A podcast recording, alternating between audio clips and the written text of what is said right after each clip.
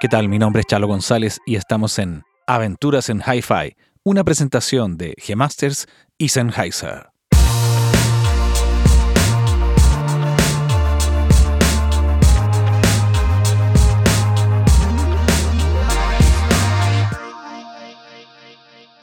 ¿Qué tal? ¿Cómo están? Bienvenidas, bienvenidos a este tercer episodio ya de Aventuras en Hi-Fi.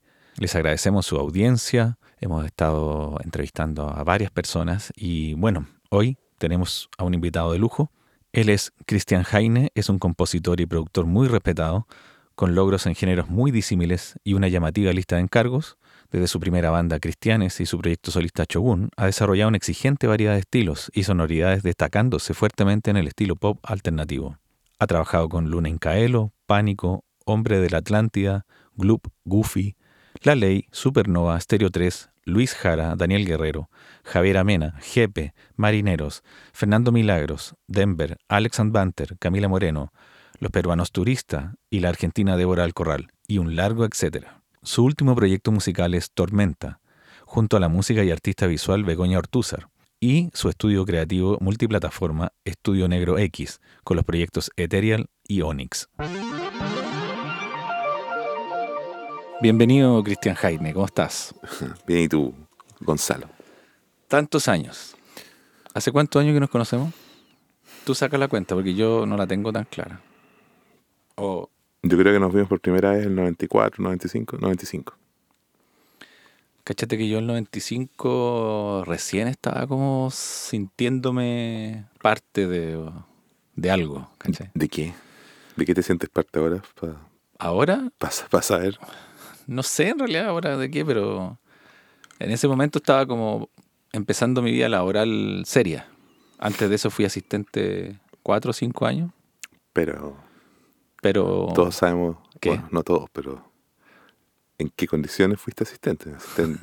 En, la urgencia, estuviste en la, en la urgencia de, sí. de la posta central. Me claro, me tocó, me tocó ser asistente de golpe, de golpe duro, digamos, como de sabía hacer esto, entra, pum, pa. Trabajar, trabajar, trabajar. Claro. Mm. Eh, igual eso se me pasó hace poquito en todo caso, pero no, eh, pero, pero eh, fue distinto eso. Además, cuando tenías 18. claro. Mm.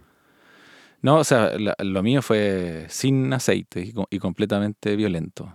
Y como jornadas de 8 de la mañana a 12 de la noche, de lunes a domingo. Y vine a levantar los ojos como el año 2000 más o menos. Fueron como 10, 12 años seguidos de servicio militar.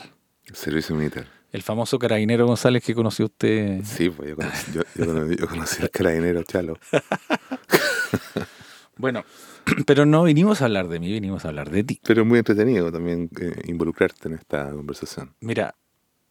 Mira, tiene más bajo ahí que ahí. O sea, interesante.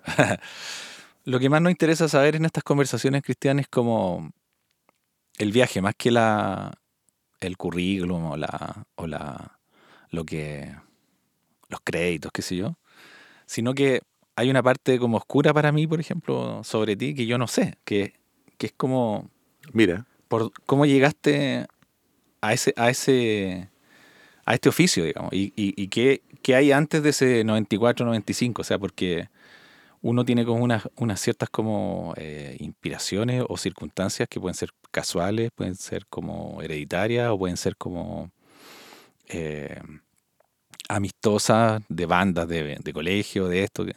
Y esa es la parte que yo creo que poco se sabe de ti. Bueno, en, general se sabe muy poco de ti porque tú eres muy reservado en ese sentido. Y, y queríamos saber, yo, yo quiero saber cómo, dónde parte esto. O sea, si es que, se puede contar esa, parte, si es que te interesa contarla o explicar, porque este, esto, estas conversaciones tienen, tienen una pata eh, o sea, no, no una pata, tienen como una, una intención inspiradora, más, más, que, más que como, o sea, como formativa de, de encontrar, las personas que escuchen encuentren como la manera de, de verse en esta situación en ese momento, ¿cachai? Porque con esta inmediatez que hay y con esta aspiración rápida que se está produciendo a través de las redes, qué sé yo, que es obvia, eh, hay mucha decepción muy rápido y, lo que a ti te ha pasado ha tenido un largo, largo, largo camino. Entonces, eh, creo que es súper bueno escucharte desde ese punto de vista, ¿cachai? Porque creo que nadie te ha preguntado eso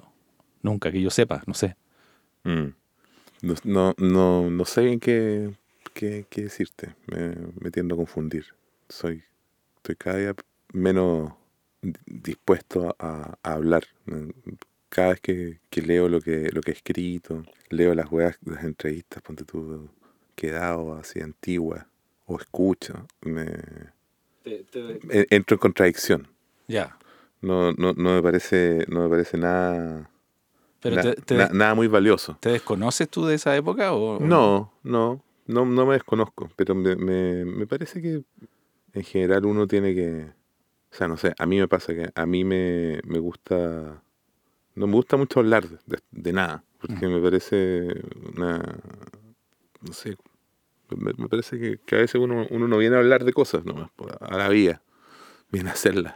Claro, viene a, a proponer, viene a... Sí, y, y, y ahí, no sé, me siento cómodo con eso, no, no te podría decir nada más que eso. Y bien- yendo un poco a lo que decís tú, yo siento que lo que empecé a hacer yo de meterme en el sonido de mis proyectos, porque así partió esto, yo tenía un grupo, y que uno, bueno, cuando uno dijo tenía, bueno, uno, sí, que se llamaba Los Cristianes, que estaba hecho con un amigo mío, Cristian Arenas, que éramos vecinos y que antes de tener el grupo éramos amigos, entonces éramos juntas desde los 8, 9 años y cuando, cuando tuvimos una banda, que fue cuando yo tenía 14, 15, eh, ¿cómo decirlo? Se, se dio de una forma media natural como, como parte de nuestras actividades de, de amistad. Y fue como que fue un, fue un crossfade entre otros O proyectos sea, fue espontáneo, ¿no? no, no en- entre tener un equipo de fútbol a los nueve años y después hacer algunas, bueno, no sé, proyectos muy, muy ridículos entre medio y después tener esta banda que coincidió con el fin de nuestra adolescencia o nuestra adolescencia, en el fondo post, la, la última, y ya cuando empezáis a ser más joven, pues bueno, joven directamente. Y no sé en qué momento fue, probablemente como yo no toco muy, muy bien ningún instrumento, nunca me interesaba tocarlo, Ujú. siempre me ha parecido un poco como, como que, no sé, no me parece atractivo. Alguien que toca bien me da un poco lo mismo, la verdad. Al contrario, me parece como... un poco chocante. Es que hay gente que toca bien y gente que toca bien, pues. El Miguel Molina, por ejemplo, que toca con, los, con el jefe, eh, El Miguelito, yo no sé, está como tocado por una... prodigio, digamos. Claro. Pero cuando tenéis gente como que es, que es como de esos que están así 20 horas diarias tratando de darle algo, me- a mí me, me genera más una sensación de estar frente a alguien medio loco. Mm. Que, que, entonces como que ahí no me no, no engancho de una forma tan positiva con esa con esa energía. Porque esa gente, no sé, tiene como una energía. Todos tienen una energía, ¿no? bueno, no sé, eh, creo que yendo, perdón, bueno, estoy hablando puras cosas absurdas. No, está súper bien porque está, está explicando el proceso a ese Eh, punto, digamos, a ese inicio. Eh, creo que creo que en algún momento empezó la empezó el- por un tema yo creo que de la música que escuchaba yo y que escuchaba Cristian que escuchaban nuestros compañeros de grupo en esa época me pasó que empecé a acercarme a una música que tenía que ver con una estética súper poco o sea de un sonido bastante intervenido ¿cachai? a mí siempre me gustó más eso a mí me gustaba Cocteau Twins My Bloody Valentine eh, The Cure eh, por un lado. Y, y ese fue como el momento en que yo creo que me, me, me encanté un poco con la música. Y esa música, que me sigue gustando hasta hoy, creo que comparte un poco la, la condición de, de ser música que, que o sea, si lo, si lo analizáis fríamente, el sonido está súper intervenido, Mm. es como, Como pura magia nomás. claro, uno no sabe dónde se genera. po. Como el otro día decía Kevin Chills, claro que te podías demorar 15 minutos en grabar algo, pero se demoraba 15 años en terminarla. Entonces, claro, puede ser, ¿cachai? Que, que, que inherentemente a la música que a mí me gustaba y que por lo tanto tenía que ver con la música que nosotros hacíamos, era necesario que alguno de nosotros se hiciera cargo, y probablemente todos lo hicimos, Cristian y yo, de trabajar en el sonido Ujú. de que el sonido no fuera el, el sonido que conectaba y listo, ya chao. Entonces, para mí ese fue el origen. Yo buscaba como tratar de, de llegar a sonidos interesantes eh, pero de una forma muy, muy, eh, como parte uno, que par- parte sin, sin tener una... Como intuitiva, ¿no? Sin... Exacto, perdona, estoy lento. Y, Uno, uno, uno ya no habla ya en esta época. y una, una, una sensación también poco referenciada más que a, a los sentidos, como al escuchar la referencia y ahí tra- tratar de imitarla. Tratar de imitarla con lo que tenía y, y ver por qué las cosas sonaban de una forma o no. ¿Y cómo trabajaban en ese momento? ¿Trabajaban así como con porta estudio cassette? Como... Este es un podcast más técnico, ¿no? No. Ah, ok, ya. O sea, sí y no, como tú quieras. Pero como decía que era más formativo, bueno, claro, no, no, no es técnico de qué, qué frecuencia. No, no, sino que como que Pero importan ese tipo de cosas, digamos. lo que lo que me importa de eso es como entender que la herramienta no era una cosa que ayudaba naturalmente a que la creatividad fluyera tanto, sino que, o sea, No, po. o quizás sí, al revés. Tenía que eh, estrujar tanto tu creatividad con los pocos recursos que había, con las pocas referencias y con la poca información que, que tenías, digamos, porque tampoco en ese momento tú, yo creo que tú tenías como un referente chileno a quien recurrir, quizás, no sé. Salvo cuando, que ya vamos a llegar ahí, cuando entraste a grabar de, de manera, comillas, seria tu primer disco, digamos. Como... Claro. Y aquí una pregunta, ¿Shogun, por ejemplo, es antes que Cristianes o es antes Cristianes que Shogun? Como, como proceso. Cristianes partió en, en los 80. porque Partió, como te digo, yo era amigo del Cristian Arena, vecino, 82, 83, 84, 85. Bueno, ahí hicimos mil proyectos así ridículos, pero no música. Como literario, como... No, weá, chistosas, como te digo, desde tener, weón, un, un- desde jugar fútbol hasta una vez, weón, empezamos a vender helado. Entonces eh, íbamos, íbamos como una pobre que había, puta, no tan cerca, weón, pero caminando y compra- comprábamos ahí y después los íbamos a vender así. O sea, eran como experimentos. Sí, tam- también nos dedicábamos a, a ponerle petardos gigantes a algunas decoraciones de vecinos, cosas así. Pero de, la- de la otra cuadra. Una especie de South Park, así de... Éramos, sí, éramos, sí, weón. andar en bicicleta para allá y para, para todos lados. sí. ¿Tú, ¿Tú eres como de calle en ese aspecto? ¿Como pasaban las cosas siempre en otras casas o...?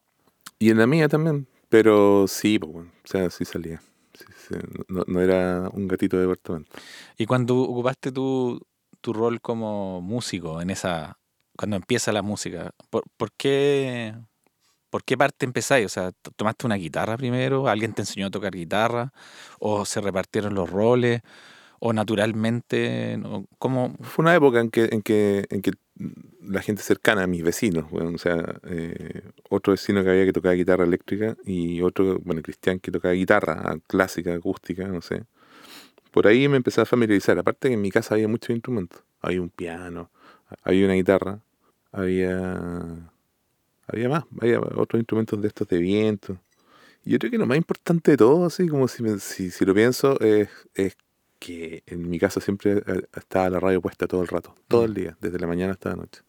Sí, ese ha sido un poco el común, común denominador de las personas que- con las que he hablado de esto, digamos. Como, M- Mi mamá tenía puesta la radio todo el día, pero no sé si era... Mi papá trabajaba en una radio en los años 80 y era locutor y actor. Y dentro de las cosas que hacía, eh, era el locutor oficial de una radio, que era la radio San Cristóbal en esa época. Y, y que era una radio que ponía música que era como orquestada, como instrumental. ¿cachai? Había dos radios, el Conquistador y la San Cristóbal. En ese momento le iba mejor a la San Cristóbal incluso. Entonces yo la escuchaba, sí. tenían como una... Era una época muy distinta. pues. Sí. Y entonces mi papá era el locutor de esa radio. Y mi mamá, supongo que por un acto de amor, lo ponía, apenas mi papá se iba del trabajo, a la radio. Y ponía radio ahí. No porque saliera él en vivo, sino porque, no sé, supongo que era una forma de relacionarse con él. Siempre Claro, muy, enamorada de mi padre, mi mamá. Estar conectada con eso. Sí. Oye, y mm, tú estudiaste periodismo. Yo soy periodista. ¿Y por qué cuando en este momento tenés la música no, no optas por estudiar música? Porque... Porque no me interesaba estudiar música. Nu- nunca me sentí muy cercano a la música como, como actividad, ¿cachai? La, la música, yo no, yo no me siento un músico. Claro, porque quizás esa eh, es un poco tu gran virtud, digamos, como de, de no de no ir por el camino convencional y mirar siempre la música, la producción desde otra vereda y eso enriquece absolutamente la obra, creo yo. O Pu- sea, puede ser. yo creo que el tiempo ha, ha dado un poco esa, esa dirección, digamos. O sea, tú te consideras como autodidacta en la música, finalmente. Totalmente, ¿no? No, Yo no, yo no sé lo que es un, un acorde, o sea, he ido aprendiendo, obviamente, ahora cuando trabajo, ¿en, en qué nota está? Digo yo, y como que toco, y digo, bueno, el que me está viendo, bueno, ahora por, por pantalla, eh, debe pensar que yo sé algo y no tengo idea, bueno, no sé. Hasta hoy no sé y, y es como que tengo un bloqueo, no, no, puedo, no puedo aprender. Ya, pero nunca tuviste una intención de aprendizaje, así como... No, no, de hecho en música en el colegio me iba pésimo, me tenía que aprender las cosas por oído. Ya. Eso tengo, tengo, tengo buen oído. Como que escucho algo y me puedo acordar 20 años después de la melodía que era y el acorde que era. Ya, pero esa es una, una destreza Es 100% musical, súper intuitiva y, y, y es... pero es musical, no es técnica. No, sé- o sea, no sé qué es, pero es como, sí, tengo, tengo eso. Tengo, como te- tengo un- memoria. un don y, Eh, viene. y entra ahí al piano o a la guitarra y suena la- lo que te, te Claro. imaginas. Sí, sí, sí. Ya, pues eso, es- ese es el don. Claro. Es- Pero no sé tocar. O sea, toco, lo único que toco es bajo. Tocáis bien bajo, yo te, yo te he grabado y tocáis bien. Toco bien bajo, sí. Como que aporreáis el bajo así. Sí, que- eh, bueno, es como puedo tocarlo con, con mi peso. Oye, Cristiani, y perdón, yo me enteré de ti por Cristianes, ¿cierto? Por el sello, por la EMI. Yo me enteré también de ti por, por Carlos Fonseca, Claro. que hablaba de ti todo el rato. Sí, era como mi fan número uno en ese entonces. O sea, es que yo creo que para lo que el bueno estaba haciendo en ese momento necesitaba, necesitaba partners. ¿Cómo llegan ahí? ¿Qué, ¿Por qué, Porque en esa época, por qué se fija en ti digamos, o, en tu banda? No sé. en esa época le mandamos unos demos a, a mucha gente. Ya. Porque había un camino en ese momento, había un camino, pues, así como algunas personas tienen un camino en la vida y como que es como, ok, van al colegio, después van a la universidad, después trabajan en alguna empresa más o menos, después no sé qué, después, después se casan, después tienen hijos, y todo un orden, orden que algunas personas no siguen, por supuesto, pero algunos es así. Hay un orden, pues, bueno, había una especie de orden que uno podía o no podía seguir, pero en esa época a nosotros no se nos ocurría no haberlo seguido. Teníamos una pretensión de, de llegar a, a- al paso que venía, que supuestamente era grabar profesionalmente un disco en un estudio y todo eso. Entonces, eh, existía el precedente de lo que había pasado acá en Chile en los 80 con Los Prisioneros, Aparato Raro, Electrodoméstico, mm, qué sé yo, Viena. Y entonces estaba ese precedente de que las bandas llegaban a grabar discos, de que eso después, bueno, yo creo que fue muy fuerte también la influencia del rock argentino. O sea, ver a gente como a Charlie García, Cerati, Spinetta, Fito. Claro. O sea, era posible conseguir algo a través de eso. Claro, era como que heavy, o sea, uno, uno, claro, exactamente lo que dices. Y entonces uno, nada, pues bueno, después, después vino una, una segunda generación que tú también, bueno, estoy diciendo cosas que tú conociste, pero me imagino que, No, los que están escuchando no. claro, y ahí vino esta segunda generación de artistas donde está La Ley, los Parkinson, Los tres. poquito después los tres. Ujú. Nicole, quizá. Nicole, claro que, es que Nicole yo creo que ven- venía en otras lides. Yo Vasconcelos, quizá, no sé. Yo el Joe lo caché recién cuando apareció después, el noventa y tanto. Sí, pero tiene un disco que se llama Verde Cerca, que es como 89, ante tú, algo así. Mira, 90. pero él vivía en Chile en esa época. Eh, salió de Congreso cerca, final del 80, se fue a- Brasil de vuelta y volvió con ese disco. Yo me acuerdo unas batutas llenas de gente con Yo Vasconcelos y como los huérfanos de fulano, Congreso, lo iban a ver a él, ¿cachai? Y era bueno. Era como rockero, era como hippie, era como folk. Era especial, hablaba raro, ¿cachai? claro, es Sí. verdad. Bueno, siempre fue bueno. Y, y había otras bandas pues, más alternativas entre medio. Estaba Pequeño Vicio. Eran compañeros míos en la universidad. ¿En serio? Sí. ¿Quién? El, ¿cómo se llama? El Ramón. Juan Ramón Juan Saavedra. Ramón. Sí. Yo no lo conozco, yo solo lo, lo- lo veía en las carátulas de los El baterista, ¿cómo se llama? El Araya. Cristian Araya. Cristian Araya. Y una vez fui a su casa, Sí. en La Reina. Sí. Ah, Después se puso a trabajar en la tele. no sé por qué, weón. Su mamá trabajaba en un, como en la tele, tenía como unas movidas ahí. ya, bueno, entonces ustedes mandan este demo a... Mandamos demo y fuimos a dejar demo a Fusión, no me preguntéis por qué, a la disquería de ya, me Fonseca. imagino por los prisioneros, algo de información había y... Sí, bueno, o sea, uno sabía que Fonseca era, un, era una persona movida. Claro, era Y- una posibilidad. Y entonces llamamos a, a muchas partes demo y de repente, de haber sido cinco o seis meses después, eh, llama eh, Carlos Fonseca o alguien de la oficina de Fonseca a la casa de la Natalia, que era mi polola en esa época, que era el teléfono que había quedado. Chuta, perdona. ¿Y que era la cantante del...? No, no, la Natalia nos ayudaba nomás en los Ya. diseños. De, bueno, de hecho ella diseñó después la carátula del disco. Y también la, la del primero hecho uno. Y O sea, tenían como un equipo ustedes creativo. estaba la Natalia, yo creo. Y estábamos nosotros, y yo que de alguna forma, además de, perdona, eh, aparte como de ser bajista y componer también con Cristian, eh, me preocupaba de la cosa comunicacional. Como que me llamaba la atención eso. Yo estudiaba periodismo ¿En qué universidad estudiaste tú? en el Arce. Ya. Soy del Arce, Muy bien. sí. En una época gloriosa del Arce. Combatida, digo. ¿O no? No, O... No, era la, Inicial. era la época de, de charlas magistrales de Jodorowsky, de Maturana. Esa, para contextualizar, era cuando recién estaban apareciendo las universidades privadas, pero que muchas de ellas, como la. ARSIS, tenían como un tono como humanista, finalmente. Claro, era, era una respuesta. Yo, de hecho, salí huyendo de la Portales y llegué así a esta universidad que yo cachaba un poco porque tenía un amigo que estudiaba arte ahí y me gustó en ese momento. Era un poco más, era un poco más combativa de lo que yo esperaba, pero después había puta, una era muy interesante porque todo el mundo venía llegando de fuera. No había, no había nadie que hubiera estado en Chile de mis profesores los primeros tres años. Claro. Todos eran buenos que venían llegando de México, de Francia, Estados Unidos, no sé. O sea, retornados. Claro, y era gente que venía con ideas, no sé, muy... Eran neomarxistas todos, Mm. ¿cachai? Pero ahora que, que creo que te conté, pero que estaba en contacto con, con textos de- de- y, de, no sé, programas eh, de hoy, de, de, no sé, universitarios, de posgrado y cosas así, mirándolos, no porque yo esté tomando uno, sino por una cosa tangencial, veo que pues, eran textos que estaban bastante bien. Para el momento estaban bastante er- eran, eran, eran lúcidos era- yo creo que era, era interesante sin ser yo una persona tan proclive a, a ser comunista. Eh, pero era para mí para mí fue súper enriquecedor ¿Tú, Creo. tú fuiste a un colegio que tenía como sensibilidad por las cosas sociales. cero yo fui a Manuel de Sala y en ese momento Manuel de Sala no era lo que es hoy el Manuel de Sala era un colegio que había sido intervenido Ya, que había tenido un director que era de la CNI ya, o sea, todavía estaba como con resabio. o sea yo, yo fui del 78 al 90 imagínate Mm. entonces Bueno, el Vipro, para que tú sepas, era, era uno de los socios del Vipro, era Luis Mayra, que también era retornado, que se juntó con gente de la Austral. Y también tenía un tono social, o sea, yo entré pagando 14.500 y salí pagando 17.500 o 18.000 pesos por mes, o sea, era era barato hiper barato, o sea, era como educación accesible.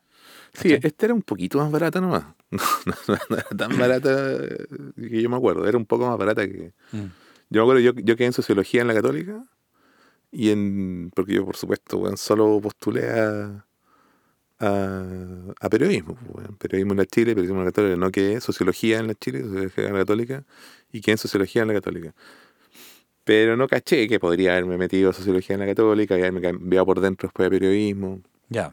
Y, Y terminaste periodismo. Sí, claro. Ya. ¿Cuántos años fueron eso? ¿Cinco? ¿Cuatro? Eh, puta, me eché un ramo, foto. Así que fue un tiempo después, pero después me demoré como 4 o 5 años en tener tiempo para hacer la tesis, entre que hice la tesis y la weá. ¿Y que- has, has trabajado periodista? Sí, po. Sí, pero no. Lo, lo que aceleró mi, mi entrada a producir discos fue, fue que fue que nació la luna, mi hija. Mm. Y, y cuando nació la luna, y yo dije, bueno, ¿qué voy a seguir haciendo aquí? Pues, bueno, no, Tú pensabas que ahí no estaba el sustento, digamos. O sea, podía dedicarme a ser periodista, podía dedicarme a la música, pero yo creo que lo, lo que me inclinó hacia la música fue encontrar en la, en la posición del el productor musical o la producción musical un lugar un poquitito más cercano a lo que a mí me interesaba hacer, que no era estar en un escenario tocando música, ni de gira, ni cosas así. O sea, es una revelación como temprana la que te, la que te pasa a ti. digamos, Sí, pero sabéis que fue chistoso, pero otro día eh, buscando cosas que habían sido, que ya estaban escaneadas incluso, weón. Encontré una entrevista que nos hicieron en el año 90. O sea, tenía 17 años yo. Y mentíamos, caleta en las entrevistas, pues, weón. Y entonces en la entrevista final sa- salía, eran los cristianos, entonces Cristian Arenas está, no sé qué, weón, haciendo la música en una película. Mentira. Ustedes lo hacían por diversión eso. Sí, claro, mentira. En una entrevista, obvio, weón. Además que. Y después en la otra decía. Eh, Cristian Jaime se encuentra produciendo dos proyectos. Nunca en la vida, weón, pero como que debe haber sido algo que me llamaba la atención, ¿cachai? Como la pero no tenía idea de productores, nunca caché productores ni nada. ¿A ti alguien te enseñó a producir? No, ¿qué, qué, voy a saber esa.? No sé yo. O sea, no, no, po. O sea, bueno, yo creo que la cosa se fue dando sola nomás. bueno, y llega, llega la EMI, te pega esta contrallamada y te invita a grabar un disco con Caco Lion, Nos invitan a. que había grabado Los Prisioneros, digamos, y era como súper importante. O sea, como que pasaron de cero a todo, que era como quizás el ingeniero más importante hasta ese momento. Fue, fue, fue todo paralelo, porque por un lado, eh, Y tú, perdona, pero y tú como que empatizáis con Caco Lion, de alguna es manera. que fue una época efervescente igual. El 93, 94, 95 fue súper efervescente, creo yo. Sobre todo el 94 para nosotros. El 93 grabamos nuestro primer demo, serio, pagado por nosotros. Fuimos a un estudio y nosotros grabamos. Y nosotros ya algo sabíamos porque habíamos empezado grabando, perdona, no contesté tu pregunta al principio, habíamos empezado grabando en DEC, después en Porta Estudio, y como que ahí yo empecé a, a- a meterme, ¿cachai? Y a decir, no, esta weá puede estar mejor, y mi mejor siempre era más saturado, más comprimido, no tenía Claro. opciones, ¿cachai? Ujú. Y entonces, pero empecé a, a meterme y, y empecé a, a quedar conforme con resultados versus cuando, cuando no. Entonces, tenía un poquito de experiencia, ya habíamos grabado algunos demos en estudio.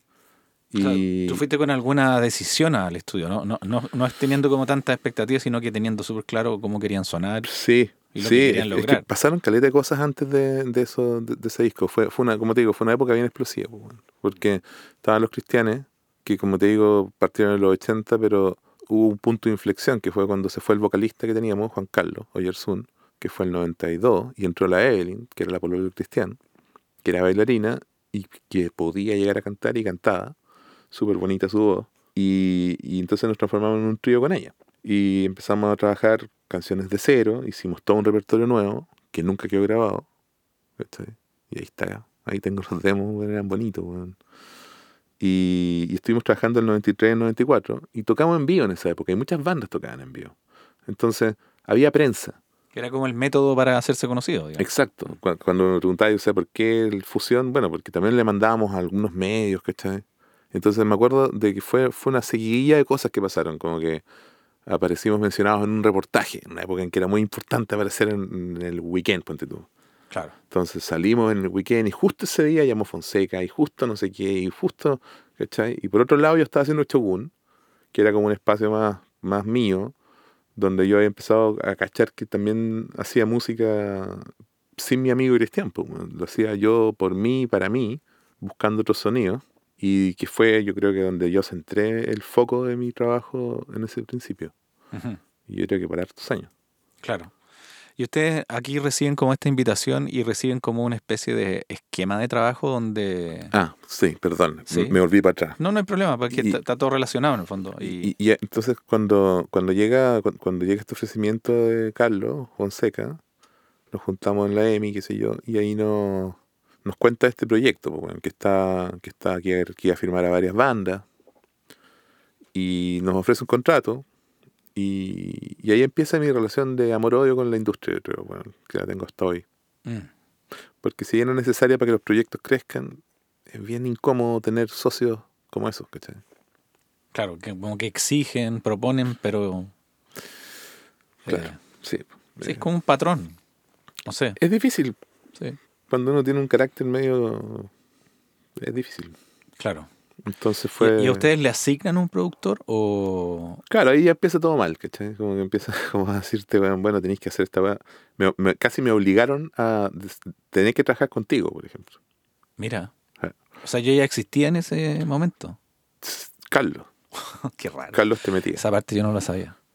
Me decía, bueno, trabajar con Chalo", y yo no te conocía. Entonces, obviamente, mi primera reacción fue, "¿Qui- qui- qui- ¿quién es Chalo González? No me interesa. Claro, weón". con una desconfianza natural. ni, ca- ni cagando. Claro, no lo conozco, no tengo No lo conozco, no, chao. Eh, arrogancia, 21 años. Entonces, además yo era muy vaca en esa época. pues. ¿Qué es ser vaca? Yo creo que esa palabra es bien retro en todo caso. ¿no? Bueno, soy retro, tengo 48 años, weón. No, voy a andar hablando como un trapero, pues. Sí, vaca es como... Eh, desatinado. Ya, Para, decir cosas, no sé, era, No, pero- era, era pesado. estás como decidido a que, ese, que quería hacerlo de una manera y que no quería que te metieran... Es, es una cosas. forma bonita de, de decirlo. Decidido. Decidido.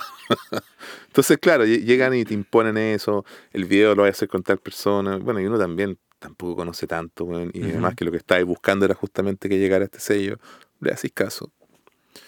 Pero justo en esa época lo que te estaba diciendo fue como una explosión de cosas, porque justo el 94 también, a raíz de uno de estos demos que estaban sonando en una radio, porque uno iba con el demo a la radio para que te tocaran y como que te tocaban, y a nosotros nos tocaron en una radio que era la única radio que ponía música más alternativa, que ¿Qué era radio? la Futuro. Ya. Y el Cristian Landaeta, que era el programador, puta, que ponía puro Cocteau Twins y Bauhaus y weas así, David Sylvian, Peter Gabriel, King Crimson, weas raras, pone a los cristianos. Y después pone a Shogun.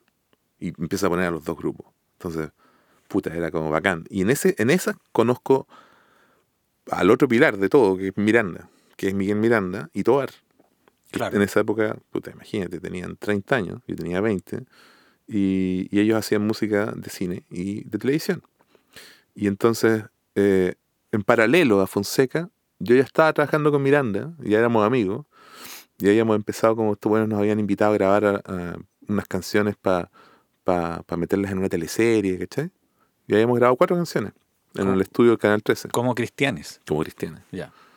Entonces, entre eso, una de esas canciones la escucha el Caco. Y el Caco, y nos juntamos. Y estábamos ahí, y como que ya nos cachábamos. Ya, ya- yo al Caco lo conocía de antes. El Caco nos había llamado por eso, porque, claro, había venido un amigo suyo, inglés, o no sé si era amigo, pero vino un inglés a instalarle una consola al Caco, una Hendrix. Y entonces el tipo fueron a comer, se, se subieron al auto y estaba puesta la futuro. Y empezó a sonar la canción de los cristianos. Y el Caco dijo, uy, sí, eh, Son chilenos. Está buena. Está. Entonces, y fue y averiguó y habló con la andaeta y cachó que éramos nosotros. Y ahí nos contactamos. O sea, y, y justo Miranda, entonces fue como. Y Miranda tenía su estudio ahí mismo, ¿cachai? o sea, llegó de varias partes. El... Por eso te digo, fue una época efervescente para nosotros. Mm. Porque. Porque sí, pues, entonces cuando llegó Fonseca era como otro, ot- otra cosa positiva más. Ya. ¿Y por qué llega hasta ahí la historia de Cristianes? ¿Qué, qué pasa? ¿Se, se- ¿Qué se rompe? ¿Qué, qué- Porque lo lógico hubiese sido que ustedes hubiesen seguido haciendo un segundo disco. o- ¿Había futuro en ese momento o pasó algo en el disco que provocó como un quiebre? No sé. Yo esa, esa parte de la historia no, no la conozco. Mm, ¿O se aburrieron? Eh, ¿Se decepcionaron de la no, situación? sabes que yo, yo no sabría exactamente decirte qué fue lo que pasó. No, no lo tengo tan claro. Quizá lo voy a saber de aquí a unos 20 años más. Pero el destino hizo que ustedes como que no siguieran juntos, ¿no? De las circunstancias, no sé. Bueno, yo creo que eh, fue una época rara, así como que perdimos la comunicación entre nosotros con, como grupo, ¿cachai? ¿Pero tú crees que estos factores externos contaminaron No. o dinamitaron eso? Ya, era una O cuestión sea, más bien... yo creo que sí. Por un lado sí, porque fue harta exposición. Pues. Mm, Yo creo que, me imagino que le pasa a todos los, a todos los músicos de esa generación. Hay, hay gente que te cacha por eso, ¿no? sí, po, no. En realidad no te conoce finalmente y como que piensa que eres de, solo de esa manera, digamos. Claro. Eh, pues, de esa época. Mm. Y como que... Y no- nunca hubo como disconformidad como con ese disco porque... Sí, a mí, a mí no me gustó nada ese disco. De hecho, ese disco fue el que me, me presionó a, a producir yo, yo, yo mi propio disco y que el Caco mismo, que haya sido el productor de ese disco, era un productor bastante ausente, y, Esa imagen como que igual también te chocó un poco, digamos, como que, que no fuera tan presente su... Es que no sabía que no sabía qué atenerme, la verdad, porque en el caso del disco de los cristianes, el Caco estuvo metido harto en algunas canciones y muy poco en otras. Y había proceso y proceso. Y por otro lado, el Caco, un trabajólico que estaba metido en su, en su productora, que funcionaba ahí mismo, entonces obviamente sí a trabajar, que también es una cosa que lo apasiona, y después entrar al estudio, y nosotros estábamos ahí trabajando con Joaquín García, que era asistente, o Mauricio Acuña. Mauricio, sí. Con el que después nos hicimos muy amigos, y después hicimos Lo de Chogun, y un disco de Lunin Caelo también, y otros discos más. Y, y nada, pues entonces el Caco el Caco actuó más como un, como un padrino que como un productor, yo creo, para ese disco. Claro. ¿Cachai? Y como que después, después, claro, después, después el Caco fue el que me dijo, Jaime, produce tú mismo tu música. El mismo como que se dio cuenta de que en fondo... No sé, claro, puede ser, puede ser. Porque ustedes son, son cercanos hasta el día de hoy, digamos. O sea, mm. nunca fue un conflicto ni mucho menos, sino que más bien fue un, un aprendizaje nomás. Claro. De forma. No, el Caco una vez me retó, de hecho. Ya. Una vez me retó porque. Es que era todo tan desordenado, chalo. Me acuerdo que un día llegó al estudio y. Era un disco que estaba hecho para grabarse en 10 días y mezclarse en 10 días. Ese ese era el presupuesto del disco. Y nos extendimos mucho más. O sea, ponte tú que la grabación, el grueso sí debe haber sido hecho en esos 10 días. Pero yo no sé quién hizo la planificación de eso tampoco, ¿cachai? O sea, debo haber sido yo. Debe haber sido yo, porque yo en esa época planificaba cosas de Chogun. De hecho, el Archie Frugone nos había prestado su estudio a Chogun un año antes. Archie tenía un estudio en, en Santana Echena. Sí, yo fui a grabar un par de ese. El rancho. Era, era bacán esa sala. Sí. Era enorme. Los perros, el viaje para allá. Sí. Entrete. Sí, Y, y entonces, en ese momento, o sea, yo tengo patente, man, ordenando esas grabaciones. Así, bueno, un día que me... Y en micro me bajé ahí en la Plaza Pedro al día con, con Bilbao y me senté en una banca, así como hacer como unos diagramas, así como, ya entonces en la pista 1 el bombo, pista y así, pa, pa, pa, pa, todas las canciones.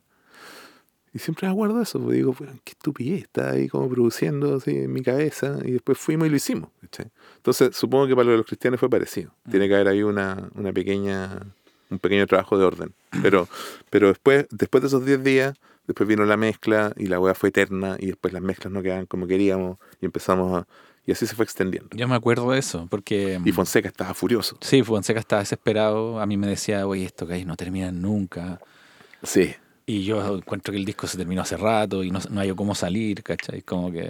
Hacía falta un productor, pues, Hacía falta que ahí hubiera habido comunicación y hubiera sido, ya, a ver, juntémonos. Y no, y por otro lado, Cristian se empezó a llevar mal con el caco, ¿cachai? Y Cristian no quiso ir más al estudio. Entonces tuve que terminar yo grabar las voces.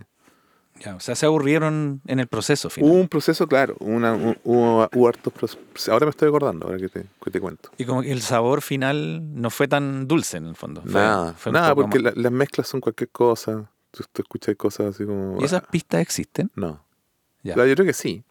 Pero están en ese sistema esa, esa grabadora, una Sony, ¿te acordáis? Digital. Dash. Sí. Que tenía 24 pistas, pero. Hay, planes, me imagino, de reeditarlo porque. Está remasterizado. Ya, sí, algo supe por ahí. Lo masterizó Víctor Muñoz de nuevo. Sí. Y tuvimos harto rato pimponeándonos versiones. Y no sé, está en manos de Universal eso. ¿Sentís que mejoró sí. la versión? Sí, sí. Sí, por lo menos eso mejoró, pero las mezclas están. es cualquier cosa. Mm.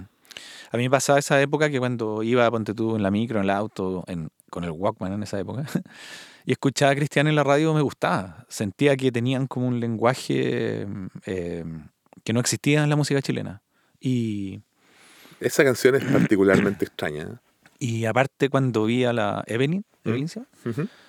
en vivo, cuando vi sus botas, su pelo, su, su ropa, eh, como que inmediatamente como que no encontré que era original todo, finalmente. Mm. Y, coherente. O sea, como. Obedecía, yo creo que a un, cierto. Ustedes también eran como raros en vivo, eran como. se vestían, tenían una parada. Pero es que es por, la cultura, pues, finalmente yo creo que eso es lo que diferencia los proyectos en general, yo creo. Como cualquier cosa, pues, el- el- la cultura que hay detrás. pues. O sea, nosotros veníamos de escuchar esa música que te digo. ¿cachai? Pero sin embargo, De- igual hicieron un imaginario especial, como poco, quizá, quizás los, los demás, los otros, el público, yo en ese momento, no conocíamos tanto ese imaginario. Y ah, quizás lo conocíamos auditivamente, pero no, no visualmente. Entonces, tú veías la carátula cristiana, veías a la Evelyn en vivo, veías a- al otro cristian, ¿Mm? y era como eran como de otra parte no no no no no, no venían de porque todo lo que habíamos visto antes se parecían más yo creo a Viena ¿cachai? Ujú, pero no se parecían a Aparato Raro o a. Los Prisioneros ¿cachai? Ujú. Jorge González siempre ha sido sobrio y como casi se viste como del barrio no no es como que en cambio ustedes empezaron como a o sea yo creo que la primera vez que vi algo diferente fue Cristianes Pánico ¿cachai? Ahí como que dije yo ya esto no es eh, funk esto no es rock esto no es rap Porque era más alternativo. Claro, Porque veni- venía de esa otra cultura eh, de el dark. claro pequeño Eh, vicio quizás también el Titín Moraga ¿cierto? Sí, hace, po. hace poco escuché ese disco entero suena divertido igual Es inescuchable. Es divertido el disco. En fin. Oye, ¿y quién, quién es el la primera? O sea, ya tenemos claro que tú te auto te autodenominas productor de tus proyectos porque Sí, encuentras el método sonoro para encontrar ese viaje. para quedarme tranquilo. Sí. De hecho, el primer disco Chugún yo lo encuentro notable porque puta, unos discos chilenos que tienen más carácter de la historia, creo yo, ¿cachai? Como, y eso está completamente hecho por ti en este método. Sí. Ya. ¿Y quién es el primero ex- Mauricio Acuña también. Mauricio, sí. Sí. Eh, ¿Quién es el primero que se da cuenta fuera de, de la caja Chogun Cristiane y que te invita a trabajar eh, como formalmente como productor? Un compañero de universidad, el, eh, Richie Vergara, que tenía un proyecto que se llamaba Los Duques Descalzos. Ya, y ese disco No, llegó a puerto. gra- grabamos unos demos en, en mi casa con un deck. Ya, pero es- esa situación ya estaba declarada como Cristian, tú vas a ser mi productor. Sí, era como, era como un chiste, pero sí. ¿Y te pagó? No, Ya, o sea, lo hiciste porque quisiste. sí, tenía 21 años. Que aquí a cobrarle. No sé. No sabía todavía que. Bueno, sí, pues ahora, ahora se cobra. Ahora los 17 andan en Miami produciendo discos. Bueno, pues que es la industria. Eso no es la industria. ¿Y, y, y- entonces quién fue el, como el, el primero mainstream o, o más formal? Eh, Ah, ¿Pánico? el primero que me pidió a mí producir como productor. ah, es que en esa época yo quería, o sea, siempre estaba dando ideas, ¿cachai? Entonces daba ideas, daba ideas, daba ideas. Y me acuerdo que había una banda que, de hecho, yo los había conocido en el colegio. Me acuerdo que tocaba el Andrés Velasco, el actor, Sí. eh, que estaba casado con la Siria Alegría en esa época, que eran de Manuel de Sala. Y grabamos, un- Geisha se llamaban, y grabamos una canción en el, en el estudio de, de Cabeza, en Constantinopla. Esto de que caían las encinas por ahí, ¿o no? No, acá en Marcha en Pereira. Ah, ya.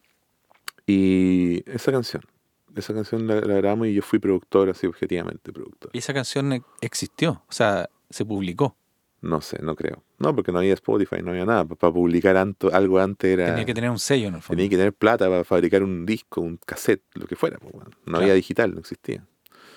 Eh, esa canción, sí. Después también hubo el guitarrista de una banda que se llamaba Justin, que era la, la banda a la que se fue a producir. Ah, bueno, produje una canción de Justin. Eso fue lo primero que hice. Justin. Que me invitó el guitarrista de esa banda junto con el vocalista que era Juan Carlos, que había tocado en Los Cristianes antes. Ya se había como una familiaridad alguna. Sí, era una banda media gótica. Era gótica, totalmente gótica. Y por eso como que también entendíamos. Y fui para allá y ayudé y ahí ya vino el Lunin Caelo. Y en paralelo el guitarrista de esa banda justo como que, no sé, estaba metido como en algo medio religioso y vino un proyecto, no, no te sabría decir qué era, pero era un grupo religioso de la India y que andaban girando por Sudamérica y andaba una especie como de deidad viva que era un, joven de 20 años, 18 años, así de la India, que hablaba inglés y, y algún idioma de allá, y andaba con sus adora- adoradores y adoradoras, y grabamos en el estudio que tenía Quiñones con, Joaquín García. con Joaquín García. Al lado de Studio Master, en Holanda. Exacto. Grabamos ahí eh, tres días. Y ese fue el primer trabajo por el que pagaron algo. Y pagaron, no sé, 400 dólares. Ya, pero es como una pega rara esa, digamos. Rarísima. Porque ahí no, no hubo nada artístico mío, nada. De hecho, ¿sabes quién era el...? Porque andaban con un músico argentino que se había sumado a su peregrinación por Sudamérica y habían llegado a Chile con este músico. Y era él eh, uno de los integrantes de Sin Bandera. Chuta, la mansa vuelta. Del argentino. Que en esa época, no él.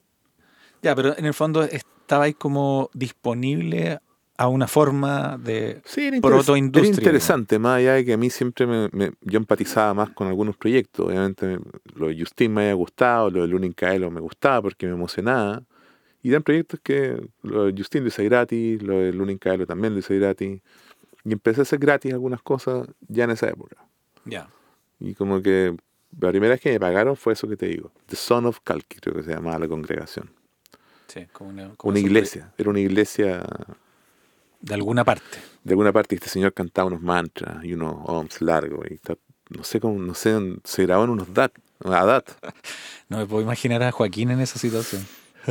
Puta. Quizás Joaquín o Claudio se acuerdan. Yo no, no he hablado con ellos hace muchos años. Yo hablo con ellos esporádicamente. Con el que más hablo es con Claudio. Ya. Que sigue activo produciendo, etcétera. Claro. Él, él fue uno de los primeros productores que yo conocí.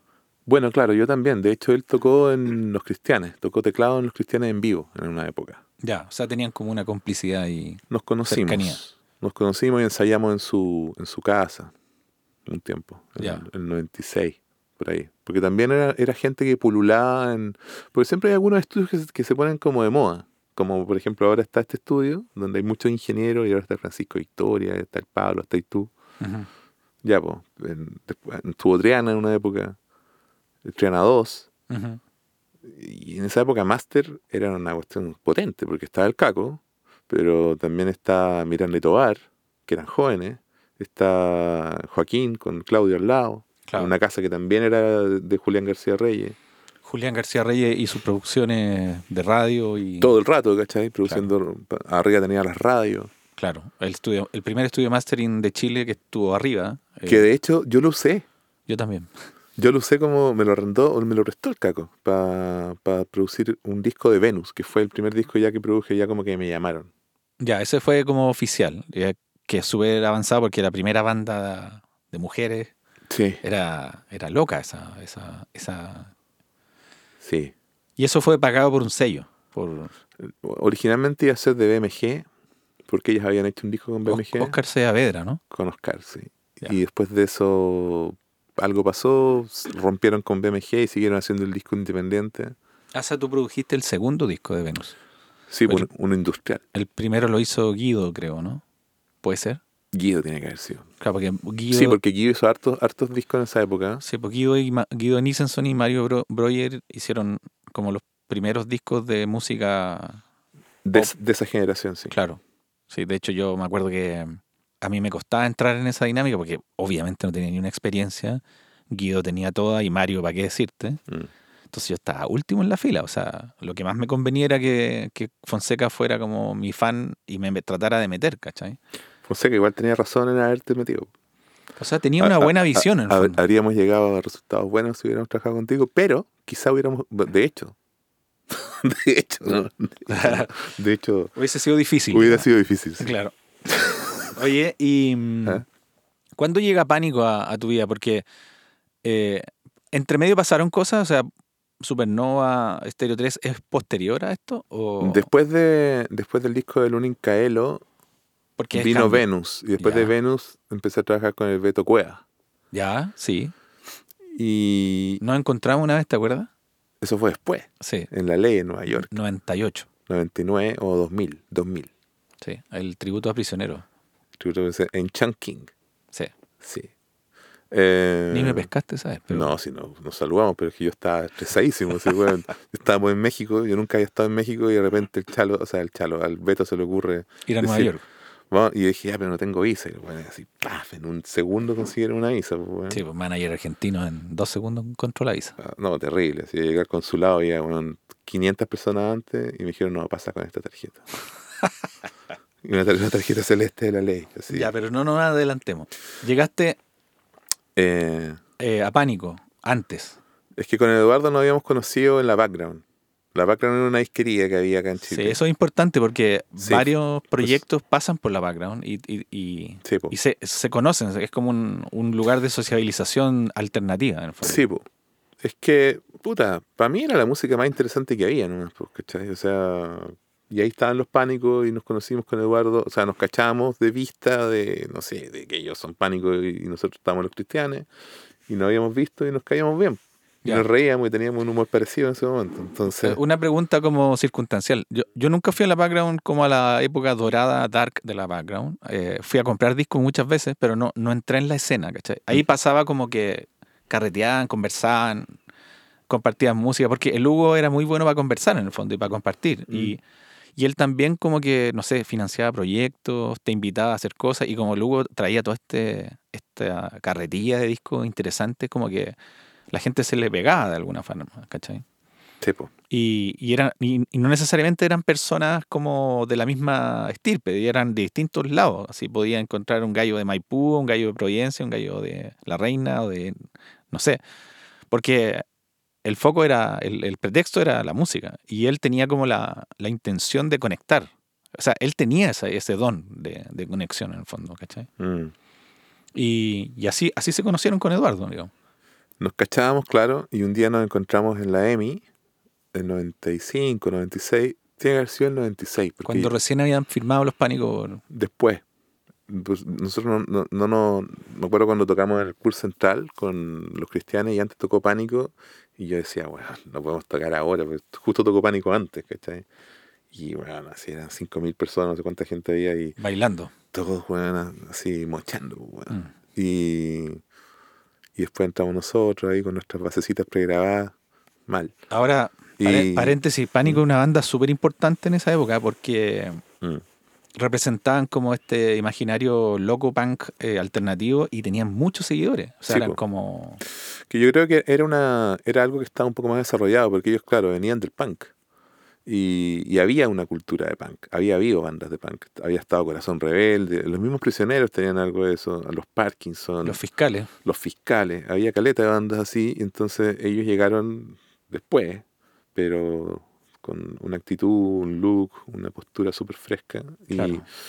Media surf, también media, sí, todo lo que le gustaba al Eduardo y la Carolina. media eh, pugilista, así como circense, no sé, tenía como mucho, mucho un, un antes. imaginario buenísimo. Sí, Y la cosa es que no. Nada, pues cuando salió el disco de Shogun, el disco negro, el que se dijiste tú, el primero, eh, salió por esta disquería Background, que efectivamente era súper. eh, fue central en muchas de las cosas que pasaron en ese, en ese círculo. digamos. Y, y se juntaba gente, y músicos, y periodistas, y gente que solo le gustaba la música, como dices tú, esa descripción que hiciste. Y. Y nada, pues bueno, nos fuimos, no, ya nos conocíamos, ya había salido este disco y él se puso a hablarme de ese disco. Puta, me gustó el disco, no me acuerdo de qué más me dijo, pero eso. Y nos fuimos caminando hasta la background y ahí nos pusimos a conversar de cómo nos gustaba grabar las voces. Me acuerdo de eso. Y de ahí quedamos amigos, o no sé, tuvimos buena onda y después ellos me invitaron a trabajar. Y justamente yo estaba en esa, en esa pieza de arriba del, del, del estudio máster del Caco, el 97, 98 yo estaba produciendo ese disco de Venus, me parece. Y ahí el Eduardo me dice, weón, puta, hagamos una weá de Ramón Mate. Y nos juntamos y fue básicamente reírnos, reírnos, reírnos. y weá, así. ¿Eso fue un disco de música como electrónica? Fue una canción. ya. Pero de ahí empezamos a colaborar. De ahí después yo hice un remix de ellos para un disco que después sacaron de remixes. Y creo que hice dos remixes con Shogun. Y después de eso seguimos trabajando. De ahí vino Telepathic Sonora. Donde trabajamos juntos. Sí. Lo pasamos bien igual. Grabamos, sí, Sí. está, había harta gente en ese proyecto. Eh, sí, me acuerdo. Estaba Bucci, Lo que más me llamaba la atención de ustedes es que eran súper in- intensos para sacarle el jugo a las, a las situaciones. Primero que nada, se cagaban de la risa todo el día, de todo el mundo, incluido yo. Y se reían del caco, se reían de la situación, se reían de la Emi. Eh, como que le sacaban el rollo a, a, a sacar el máximo provecho del estudio a beneficio propio, ¿cachai? me acuerdo una broma que le hicimos a Fonseca. Sí. Con el, sí.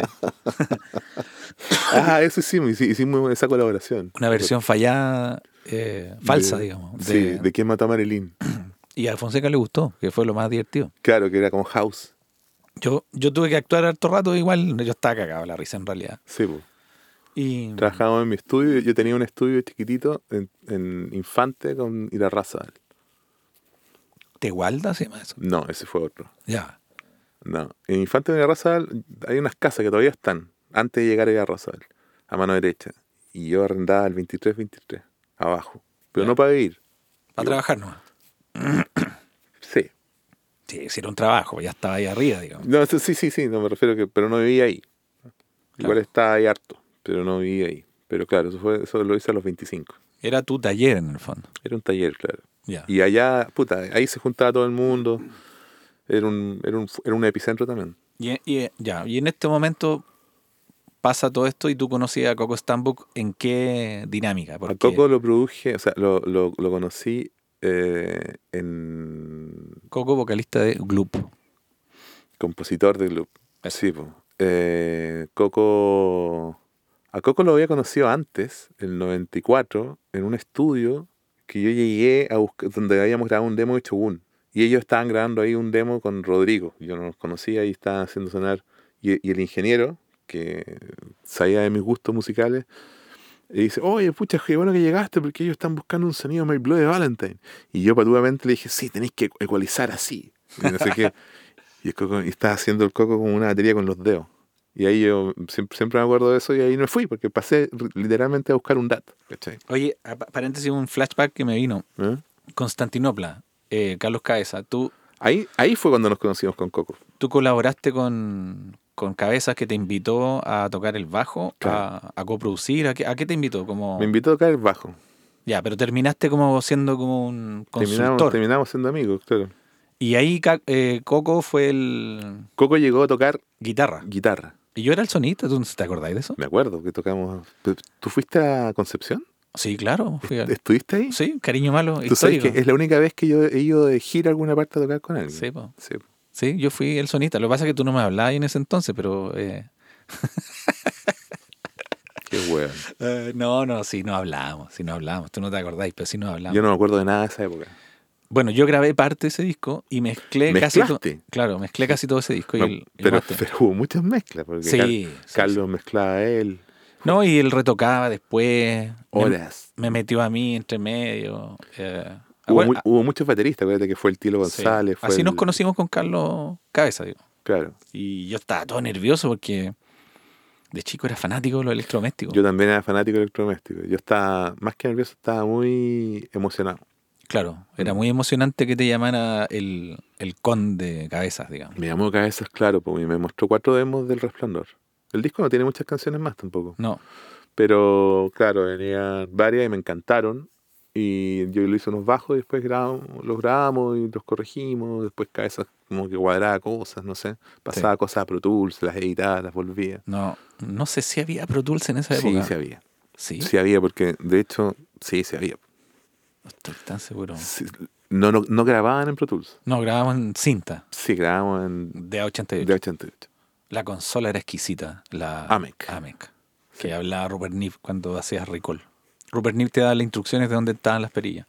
Yo con esa misma consola y en esa misma época, que fue como conocí a Carlos, eh, Ahí hiciste... ser humano. Sí, po, que fueron dos meses de aguante, en ese estudio. pero va a ser la raja en ese disco. Bueno, ese estudio también fue un epicentro en un momento. Sí, pues ahí pasaban cosas en el patio atrás, había como una sala de ensayo atrás donde Sí, yo, se, la- yo se le veía cabeza y ahí grabé Demonio, solo. Le pediste el espacio el y te fuiste para allá. Shogun, sí, sí. Ya, y de repente entras y sacáis un micrófono, oye, préstame esto, un cable. Tú sabes cómo soy yo. po. No, pues que eso es, es hacer comunidad, pues, no es como es como natural, ¿cachai? Creo yo. Si estáis con una casa con... Sí, claro. Y, y aparte que Carlos tenía como... Siempre ha tenido toda la generosidad para esas cosas, ¿cachai? Y ese estudio no era solo de él, po. era de él, de Miranda y Tobar, de, de Javier Miranda, Claro. Que no tiene nada que ver, ¿cierto? No. Ya. alcanza de nombre. ya. Así como tú y Jorge González. Jorge González. Mi papá se llama Jorge González. sí, pues sí sé, Sí. sí sé. El original, me dice mi papá. Jorge el original. Alguna vez escuché o- o- otra cosa. no. ¿Qué? Dilo. Después lo evitáis. Jorge González el bueno, decías tú que le decían a tu papá. Pero porque no lo conocía. Ok, Oye, em, ¿a quién? A tu papá. no a Jorge, a los dos Jorge. Oye, eh, ¿en qué O sea, bueno, después te reencontráis con Coco y viene esta loca idea de hacer un Es producto. que, es que al, al principio nos llevamos con el pico. Ya, Y, y como que, claro, pero yo creo que era, no sé, como que yo no lo cachaba mucho, pero de ahí empezamos a, a congeniar, a conversar, porque también él, él tenía como un, un backstory, no sé, o sea, conocía la, misma- la misma música que yo, entonces se, se acercaba al pop, pero sabiendo quién era, no sé, pues Sonic Youth y My Blue Valentine y acabo teniendo como referencias como más parecidas a las tuyas. Y fue el Coco el que prendió como esta mecha de encontrar como en la industria pop una manera como sustentable de dedicarse más profesionalmente a la producción o qué sé yo. Sí, pero yo creo que, o sea, puesto como lo pones tú, no, no creo que nunca haya sido planteado así. Ya, o sea, no, no, fue, no fue conversado así, sino que se dio naturalmente. Es que es como cuando uno hace algo, pues, uno hace un proyecto para que la weá le vaya bien, pero no sabéis cómo, ni tampoco sabéis cómo colateralmente cómo se va a ver de afuera. O sea, que, que decirlo como lo decís tú, como encontrar un camino para hacerlo sustentable, suena como un propósito. Y, y claro, quizá era, insisto, colateral, pero no era, lo- no era el objetivo. El objetivo era que, que lo que uno estaba haciendo funcionara, ¿no? Si eso, Claro. si eso aparejaba que fuera sustentable.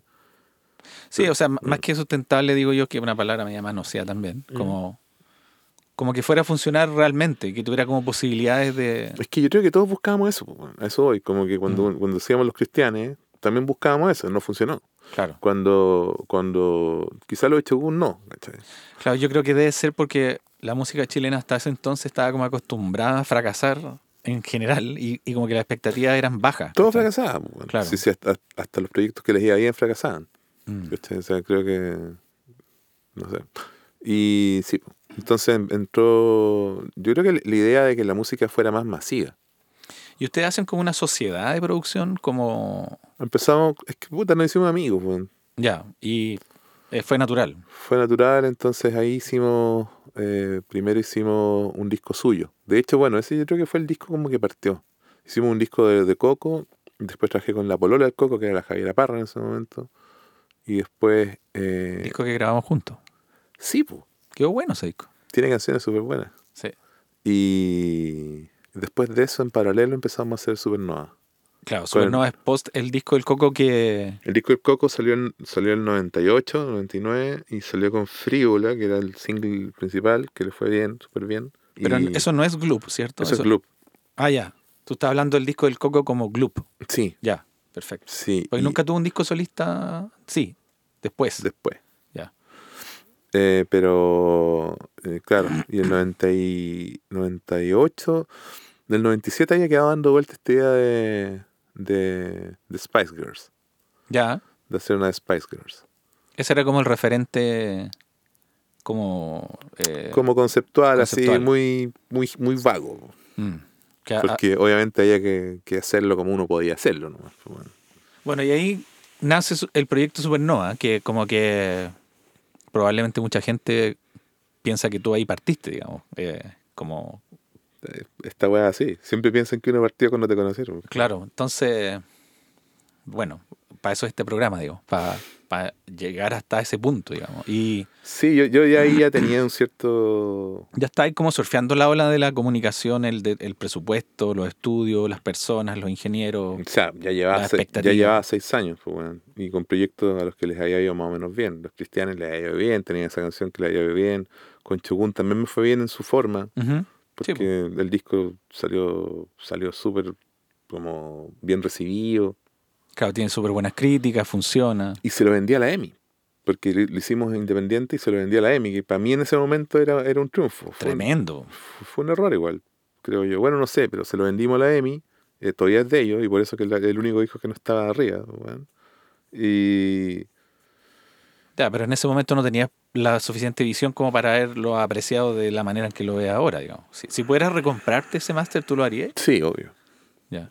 Sí, para que sea mío. No sé, o sea, tampoco voy a decir que me, me importa mucho, pero, pero sí, mejor que fuera mío, junto con los otros. Y no está editado en ninguna parte. Ni lo piensan reeditar, nada. Mm, puta, Qué defecto más grande ese de las compañías grandes, ¿eh? de no de no querer ¿Por qué no descatalogan y abren hacen un fair play con los artistas, ¿cachai? Hay varios en ese problema, ¿eh? sí, pues el mismo cabeza con Res- Resplandor. claro. Eh, bueno, es, es un problema particular de la EMI, que en el fondo que hoy es de Universal, en el fondo, que como que tiene bloqueado ese tiempo, digamos. Claro, claro. Mm. Bueno, yo me imagino que la gente que escucha tu programa eh, es gente como del mundo de esto que, que entienden un poco de lo que estamos hablando. pero- Supongo, supongo. Y si no, tendrán que googlear. Pero, pero los masters son propiedad del que los paga Sí. o del que pone las condiciones físicas para, para que existan. Y en ese momento cuando la EMI te, te compra este máster de, de, Hay canciones que no son de ellos. de Shogun, ah, ya, de ese mismo disco. Del de los cristianos, hay Ya. canciones que no son de ellos. Las que nosotros habíamos grabado antes en el estudio por nuestra cuenta, que están en el disco sin ningún cambio, son canciones nuestras. Nunca, Mira. nunca hubo un contrato de sesión. Así que eso es todo, todo un conflicto. Porque no todas las canciones del disco son- fueron, fueron pagadas por. ¿Y se está llegando a alguna solución? Deberíamos llegar a alguna. Ya. No creo. No creo, pues, si al final. ¿Y, y no existe la posibilidad de regrabarse o de...? No. O Qué sea, qué ¿qué- lata, ¿no? ¿Qué regrabación, No sé, yo no idea. Hay gente que hace eso. Hay gente que hace eso, sí. Sí, porque ya no, no... No, yo no haría eso. No, no creo en eso.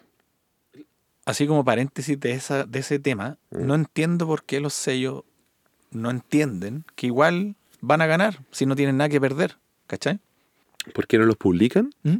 Porque igual les va a re- y alguien va a tocar play en esa, en esa Es curioso porque yo, weón, le pedí a, a Universal en ese momento está Cristian Rodríguez. Tuve harto rato hablando con él para intentar eh, hacer posible que pusieran un poquito de plata para, para remasterizarlo. De hecho, lo Sí. conversamos. Sí, lo cotizamos, de hecho, sí. Y como son hartos tracks, iba a ser caro, pero seguramente íbamos a llegar a un acuerdo igual, ¿cachai? Resulta que no tenían plata. No tenían plata. O sea, no, no tienen plata para desarrollo acá, claro. O sea, tienen plata para pagarle dos millones a, un, a una radio de internet para, para que ayuden a poner a, a Claro. sus artistas. Como anécdota te digo, yo por ejemplo, el primer y segundo disco de Electrodoméstico, que no estaba en catálogo, ¿Mm? yo fui a donde Carlos y le dije, Carlos, yo te masterizo gratis Mm. esos discos para que la EMI los reedite. Y él convenció a la EMI de que no tenían que hacer nada. Y así fue como que salieron esos discos reeditados. Imagínate. Si no, no hubiesen salido. Y Carlos ganando, weón, nada. No, nadie ganó nada. no. Pero por lo menos, Están. Eh, hoy día tú pones play y buscas en electrodoméstico en Spotify y están. ¿cachai? Si no, no hubiesen estado. Claro. Y, y también necesitaban una, un upgrade de, Sí, po. de sonoridad, porque Sí, si no, claro. no, no competían, ¿cachai? Estaba como muy...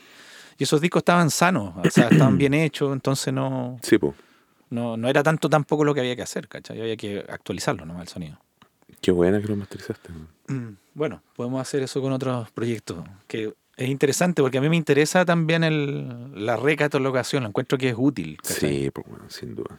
Y es útil desde el punto de vista cultural, no, no económico necesariamente, ¿cachai? O sea, no creo, no creo que nadie de los que están metidos en la música, bueno, quizá ahora con, con toda la web urbana sí, pero no en YouTube está Shogun, ¿cierto? en YouTube Sí. alguien lo subió algún algún fan. Ya. ¿Y Mm. tú lo bajáis después así? No, te da lo mismo eso. Me da lo mismo.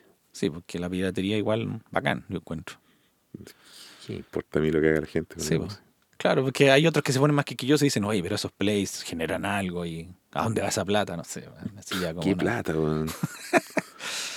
Sí. ¿Qué plata? Bueno, nos fuimos un poco, pero volvamos. Hace este disco de Supernova y viene como el boom. Así como que. Pero ahí yo ya estaba con mucho trabajo. O sea, ya estaba tra- trabajando con la Javiera Parra, con el Sí. con Gloop, La época dorada de la industria. el chilena. final, El final, el final. Claro. Y entonces, y ahí ya no paró más. O sea, ya, ya no había parado más. Como esto partió del 90 Ah, Hombre de Atlántida también lo hice, el 97, Ya. 98. Mm. Que es loco porque no son tantos discos. Rever, Rever, la, sí, la- la, la Katy, Sí, que en esa época se había salido Mal Corazón, o no sé cómo era, lo habían acabado y estaba Rever, que era como una reinvención. Eso también fue parte de las primeras cosas que hice. ya, pero igual son hartos. O sea, no son tantos, pero igual son más o menos todos familiares. Supernova es como el. El bueno, Gloop y Supernova. Supernova, sí. Como Eh, que- eh, ahí- ahí- ahí- ese fue, pero fue a propósito y fue, fue distinto, fue, fue bacán hacerlo. Yo alguna vez te dije, o sea, para mí es de los discos que más me interesa, o sea, no, que, que los que creo que los más, los más choros que hice como productor. digamos. Sí, Mm, sí. súper desafiante. De hecho, yo, yo no me quise sumar. Sí, po, para que la gente sepa, nosotros llamamos a Chalo, Estúpidamente no me quise sumar. llamamos a Chalo, pero no, no pudo en ese momento. Pero era, era, una, era una mezcla de dos cosas. Una, una cosa era también el exceso de trabajo que tenía Sí. y de oportunidades. Mm. Y que, Sí, pues estaba trabajando con los prisioneros en esa época. claro, no sé, Estaba trabajando en el estudio del sur como Petinelli, management. sí. Había como, habían como mucha oportunidad. Entonces, y por otro lado, se- la arrogancia natural del, del estar tan bien, ¿cachai? Que, que yo te lo he dicho un montón de veces en público y en privado, que me equivoqué rotundamente al decirte que no, porque eh, me vendría muy bien en... Yo creo que no. Yo creo que Me no. hubiese venido súper bien ese disco a mí, porque también hubiese, creo yo que tu visión con el coco de generar como este nuevo pop en la industria Ah, y desne- como sacar la pagada como sectaria, ¿cachai? Como, como que nadie se hubiese imaginado que un productor de Shogun hubiese producido. Es, es como cuando Trent Reznor produce la música de Disney, ¿cachai? No sé. Y Puta, yo creo que la gracia, weón, de todo esto es que, es que en fondo nunca había, nunca había, quizá ahora es distinto, insisto, no sé, sí, quizá, o- sí, yo creo que es distinto igual. pero hasta ese momento no, la industria no existía y sí, yo creo que sigue sin existir, weón. Mm, sí. Eh, Al- enton- ah, no acá, ¿cachai? al menos en Chile no. No, entonces eh, tampoco era como que estuviéramos ¿qué? O sea, tra- traicionando weón, al- a, los ¿A 100, quién? a los 100 weones que, que en esa época se vestían de una forma y que no les gustaba. Claro, Cuando pero- salió Supernova fue, fue un colapso de mala onda. A ti te llegó mala onda en muchos a, mí, aspectos. a mí me da lo mismo, siempre me da lo mismo y como que me trato de protegerme y no un, Mm. un día me decía, pero tú igual veis Instagram, pa-". Mm, no veo ni una weá. O sea, no, no, como que en una época, en una época sí, me acuerdo, como el 99, el 2000, cuando empezó Internet. Ahí trataste de entender todo. Ahí traté como de entender la weá, pero cuando justo vino esa weá, yo nunca más, weón, me empecé como a, no sé, weón, traté de hacer una separación. Claro. Y fue muy mala onda, po, weón. Pero Pero tú- no había redes sociales, pero, pero- llegaban mails. Claro. o- Llegaban mails tirando mierda, yo me acuerdo. Esa cuestión, ¿a qué le atribuís tú como a, esta especie como de caudillismo rockero chileno que todavía quizás existe, como de, de que la gente no tiene permiso de hacer lo que ella quiere? Porque, paréntesis, yo tuve un, un sello independiente que se llamó Mutante Disco y lo primero que hice, una de las primeras cosas que hice fue sacar el, el disco de Pedro Subercaso y compañía, de CHC, Ujú. y yo era, comillas, semi conocido por haber hecho discos de rap en Chile, de. La Pose Latina, los- la, ¿La pose la tienes hiciste tú? sí, el- ¿Cuál? La Nueva Religión. No el más famoso, el más famoso lo hizo Joaquín con un gringo. Sí, po, pero antes de eso, ¿no? Después, Ah, después. cuando Hernán ya se había peleado con todo. Ah, ok. Sí. Y mm, no sé, tres, cuatro discos de música como entre funk y rap. Y cuando saco yo. Sí, pues tú eres de la familia chilenita del, del, del funk. Claro, Para con- mí tú eres eso, porque ahí con los tetas, con los Sí, chanchos, el, maquiza. el prejuicio de los bandos, digamos. Sí, Y. y yo saco este disco de SHC, que para mí me parecía alucinante que gente de... Y estaba el Vicente también ahí, ¿no? Era colaborador. Ya, ok. Él como que grabó el disco. Ya, ya. Y me llamaban por teléfono, me acuerdo. Raperos, ah, para amenazarme. ¿Cachai? Como, oye, hermano, no eres real, ¿cachai? ¿Por qué estáis apoyando este disco? Esos locos no necesitan apoyo. El rap no es de ahí, el rap es de la calle, se lo robaron. Devuelvo. Y yo así, weón, yo hago lo que quiero, la música que hacen me gusta, los cabros me caen bien. Mm. Puta, no tiene nada de, de- de dramático ni de insano lo que estamos haciendo. O sea, como, ¿por qué Mm. crees tú que tenéis derecho a, a- a decirme eso? Y ahí como que es el comienzo de la de esta como biodiversidad que hoy día ya es como saludable, creo yo, en gran parte, en gran medida, pero que se demoró como veintitantos años en, en pasar, digamos. Mm. Y, No, en esa época no era así. pues, bueno. pero yo creo que tú fuiste el primero que quiebra eso. Como que, bueno, quizás el primero primero fue Jorge González cuando hizo Corazones, como que descolocó a todo el mundo. Sí. Y Puta, no sé si fue tan consciente. Yo creo que mm, era lo que había que hacer, ¿no? Bueno, si esa weá generó eso, fue. Sí, colateral, digamos. Fue colateral, claro. El objetivo era, o sea, si es por eso la idea de hacer ese proyecto ya era la idea. Se la- ya, ya- era, lo, su- era lo suficientemente... Esa es como. Tiene que ver un poco con mi teoría que a mí siempre me preguntan que cómo son los Vázquez, por ejemplo. Yo le digo los Vázquez son más punk que cualquier punk. Y tocan ranchera, ¿cachai? Como que tiene como una lógica como. eh, Pero tienen un bus, sí, no son tan punk. no, pero pensamiento, digamos, como Sí, de sí. forma. Yo creo que ahí, ahí estaba tu, tu, tu cue, tu, tu pitch de la, de la idea, ¿cachai? Como era mucho más transgresor hacer eso que hacer un disco de punk. A eso me refiero, ¿cachai? En ese momento sí, pues. Claro, y esa, eso generó esas críticas y eso hos- hostilidad, ¿cachai? Mm. En- de las cuales yo me incluyo porque yo tampoco lo entendí en ese momento. Y ahora lo veo 20 años después en retrospectiva y digo, puta, sí, po, era eso lo que había que hacer. Ahora, si lo pensáis para atrás, cuando yo grabé Chancho en Piedra, pero más Carlaucha, pasó un poco lo mismo. Sí, yo, yo, yo creo que es- ese, ese disco Y era, con era Tiro pasó lo mismo también. Y con Maquisa. Claro, como, ah, sí, son retornados, ah, sí, son como raperos cuicos. Es una cuestión como una condición cultural que hay en Chile, sociocultural, de, de pretender que la gente tiene que como que estar siempre en el mismo carril, siempre con la misma idea, con el mismo discurso, jamás se tiene que salir del... Y como que toda esta moralina está en todas partes. A ti nunca te ha importado demasiado, yo sé, ¿cachai? Yo, yo, yo la estoy tratando de contextualizar para que se entienda que hoy es mucho más fácil transitar. O sea, como que también todavía quedan algunos resabios. O sea, si, si saliste en una teleserie no podéis cantar una canción, o sea, porque no eres músico. O si. O cosas así. Sí, Yo como- te diría que yo creo que en los últimos 5 o 10 años, pero sobre todo en los últimos 5, ha habido ha habido cismas importantes. Mm. Sí, yo en una época pensaba que, por ejemplo, alguien que, que provenía de la televisión no nunca iba a tener el etos de, un, de alguien que venía de la música. Y veía una estadística hace unos días que me mandaron de las canciones más tocadas en, Chile y más, más, no sé, reproducidas, no sé, pero que más habían generado derechos no solo digitales. Y salvo Jepe, que tenía dos, la Fran, que tenía dos, las otras veintitantas eran canciones de figuras salidas de televisión. Llámese Cami, Denis Rosenthal, Paloma Mami. Entiendo que han hecho carreras muy extensas fuera de la televisión, pero tuvieron un primer portal ahí, un- Claro. un- un- una base estructural chiquitita. Sí, O- pues, a, la, a la Denise Rosenthal Con la Ferte. le costó mucho. Como que primero hay una, una conexión con la televisión y, y un entendimiento, porque probablemente a, a Javier Amena o a Francisco Valenzuela todavía la gente como las, las confunde probablemente.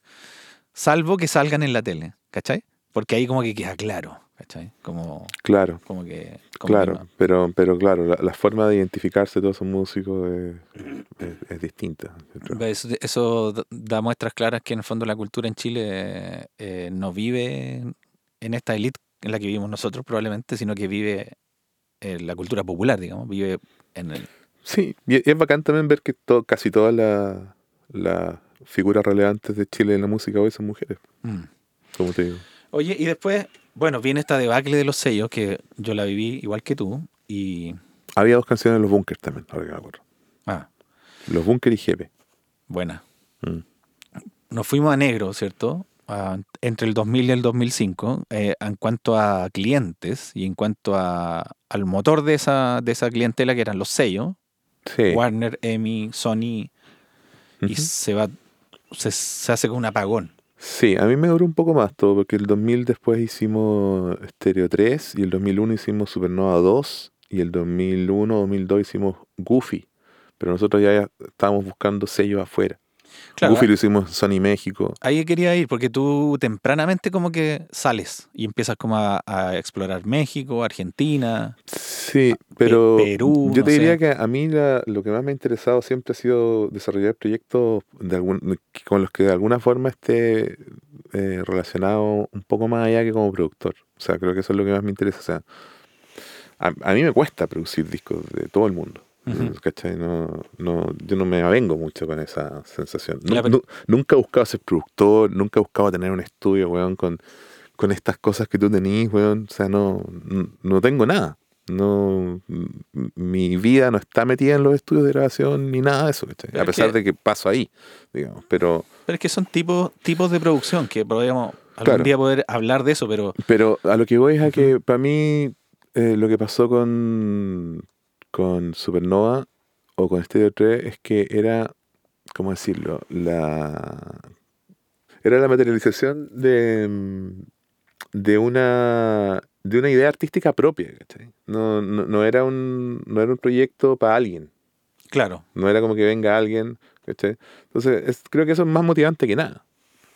Claro, o sea, a ti no te llamó un sello y te dijo, oye, necesito que canten No, estas e- tres era, era un proyecto que hicimos nosotros de motu propio, y, o, motu, no sé cómo se dice, y, y, y las canciones eran nuestras y eso. ¿cachai? Claro, como la idea original, el campamento y, y toda la... el- No teníamos la plata para poder financiarlo, aun- aunque en realidad podríamos haberlo hecho weón, grabado en mi estudio. weón. Claro. No, no era tanto la diferencia. Y de hecho, del- de Stereo 3 lo mezclamos en el estudio del Caco, en el estudio del sur que estaba acá, el que administráis tú, y después de eso, weón, lo terminamos igual en mi estudio. Claro. Eh, pero no sabíamos. Pero recién en ese momento uno estaba empezando a cachar que se podía hacer. Yo igual lo hacía con Shogun. Como que yo hacía mis discos ahí, Claro, pero con los discos importantes como que no te atrevías. no me atrevía. No Claro. me atrevía. De hecho, el de Supernova estuvo como. Había maquetas hechas en Pro Tools. Yo tenía 16 pistas, pues, weón. Eso Mm. era lo máximo que podían andar, ¿cachai? Y entre medio ocurrieron, ocurrieron otras cosas como raras, como Lucho Jara, por ejemplo. Es Tú- que en un momento, claro, me llama Universal, eh, justo en esa época, cuando terminamos de trabajar con Coco, me llama Universal, Pato Ryan, y me ofrece trabajar con Lucho Jara, y yo dije, bueno, qué entretenido, un desafío, pero no tengo idea. En ese momento estaba haciendo como producciones de músicas de películas y cosas Lucho así. Jara ya era de televisión en ese entonces. Lucho Jara siempre ha sido de televisión. Ah, ya. Lucho Jara partió en los 80 en la televisión. Era un actor, infantil, así. y era un actor en TVN, Claro. en, no sé, en teleseries, ¿cachai?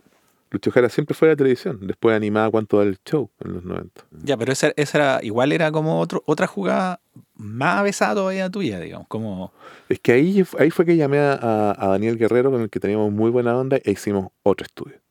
sí, E hicimos Canguro, el estudio ese que estaba ahí. Y fue al muy, lado de mi casa. al lado de tu casa en Pedro Día 800. Y eso fue muy entretenido ese estudio. weón. Fueron 5 o 6 años de risa. Yo creo que nunca me cagué tanto la risa como con ustedes ahí esas noches ahí en ese estudio. Risa, risa, risa, risa, risa, risa. Y, Ah. y era como el comienzo de la independencia, pero seria, pero divertida en el fondo. Como, como seria como para Sí. trabajos serios, pero situación... Yo tengo weón, en, la, Divertida. en la memoria weón, un, un sábado que estábamos ahí con Daniel caminando hasta la fuente alemana que está ahí mismo. Y yo le decía, mira Daniel, hagamos este disco del Lucho, eh, como vamos, y, y grabemos y mezclemos nosotros. No, no vayamos y eh, compremos equipos con esta plata. Nos dejemos un poquito de plata, que se llama nosotros, pero compremos equipos, weón. Y hagamos un estudio y pues después podemos tener un sello, ¿sí? pero eh, terminemos, terminamos la weá nosotros mismos, Mm. a ver qué pasa. Y Daniel compró, pues. Y, y eso hicimos, pues, weón. Y después montamos estudio y fu- funcionó un tiempo. Sí, Fue Kudai. claro. Después hicimos un disco, no sé si fue antes o después, con Daniel Guerrero. Hicimos el, el- el disco solista Daniel el segundo, donde viene Matas Corazón. Sí, tremenda canción esa. Mm. Cuerda. Lo grabamos ahí, pues, weón. Salvo unas cositas que grabamos en el estudio del sur. Y después lo mezclamos, no me acuerdo cómo. No me acuerdo si lo mezclé yo, en realidad, pero creo que sí. Creo que sí. Creo que sí. Sí. Me, me, me gustó trabajar ese disco. Aparte, yo cono- le tengo mucho cariño al, al Daniel. Yo tenía como. Venía todavía con el resabio rockero de estar como en un lado de la vereda y la primera vez que, que sentí como una sensación como de agrado natural con una persona del mundo de la balada, del pop, de radio eh, Corazón, eh, Pudahuel, fue con Daniel Guerrero. Y ahí me di cuenta que había sido eh, ignorante hasta ese momento. Pero era la época que tú estabas trabajando en esa época con, con CHC y todo eso. Pues fue la misma época, los monos. Claro, yo todavía venía con una especie de... Pero te estaba ahí como abriendo. yo creo. es que estaba madurando también, pues, y- Claro. y, y- y llevaba mucho rato siendo el mismo en la misma situación, ¿cachai? Mm. Piensa tú que yo entré al estudio y estaba en los pequeños vicios, la ley haciendo demos y terminé, la ley considerado como alternativo, y terminé en Estudio del Sur siempre con, como que yo nunca me vinculé a los proyectos como más pop finalmente, ¿cachai? Fue quizás el de la Javiera y el de el Daniel Guerrero, los discos que abrieron un poco eso, ¿cachai? Claro. Para mí, digamos. Y quizás nunca ha sido tanto así tampoco. ¿ah? Hasta el día de hoy probablemente no tengo como un linaje tan, tan pop en mi, en mi carrera, ¿cachai? Como que esa gente no me ha visto, yo he sido invisible para, para esa Mm. gente. Que hay pop y pop también. o sea, yo, yo tampoco he estado relacionado con proyectos pop con todos. Yo, yo creo que yo me relacioné más con algunos proyectos pop que tenían un o sea, me llegó de todo y me sigue llegando de todo, pero, pero yo me creo que con lo que más empatizo eh, espiritualmente es con cosas que tienen un poco más de, de son un poco más alternativos. Sí. más- más- El disco Javier Amena, ponte tú el primero, el esquema juvenil, ¿qué año es? ese disco salió el 2006, pero se empezó a hacer el 2004. Ya.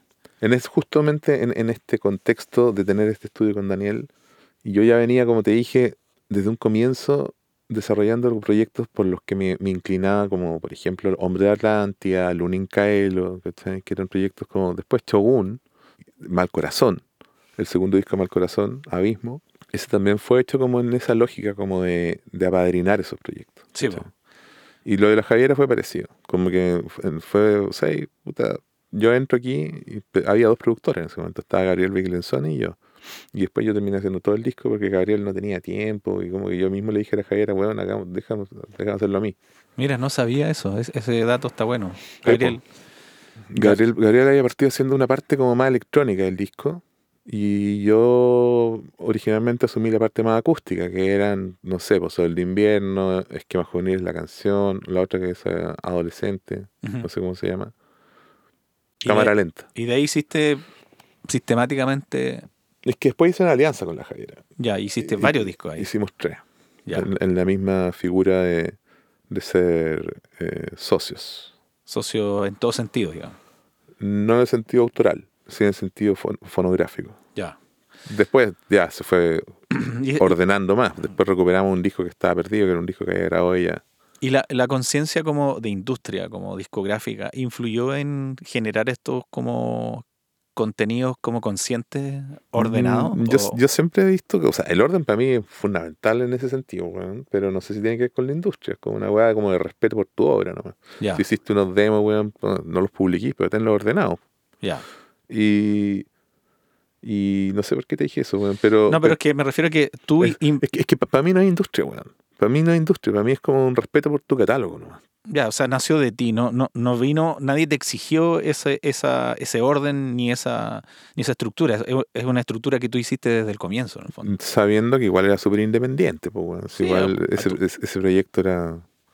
Y sigue siendo alternativo, como decís tú, weón. Hay gente que todavía confunde a la Fran con la Javiera o al Jepe con Fernando Milagros, ¿cachai? A mí me pasó una vez en un avión. Eh, subí a un avión con la Fran y una niña le dijo, Javier Amena, ¿me puedes dar un autógrafo? Claro, ¿cachai? Pasan weas así.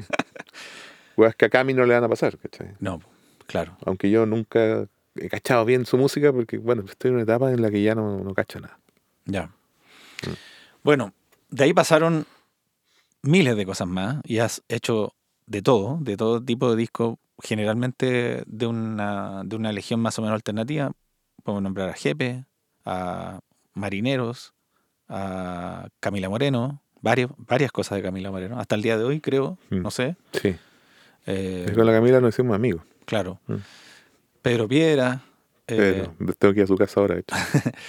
¿Qué más? Eh, ¿qué, qué otras cosas hay detrás de eso? Porque tú también hay una parte que pro- probablemente la gente no conoce tuya. Tú haces música para audiovisuales, has hecho música para comerciales, No para tanto. series. O sea, sí, soy socio de los Miranda y Tobar, pero Pero más que nada como consultor, como, Mm. como consultor estético. O sea, es como, ¿qué opináis tú, Cristian, de esto?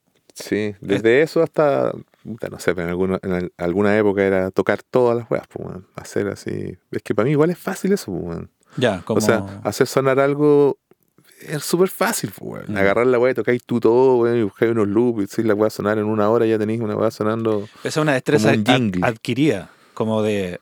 que tiene como un método de la, de la publicidad, en el fondo, como- que es como... Es un método que, no sé, weón, de alguna parte se fue.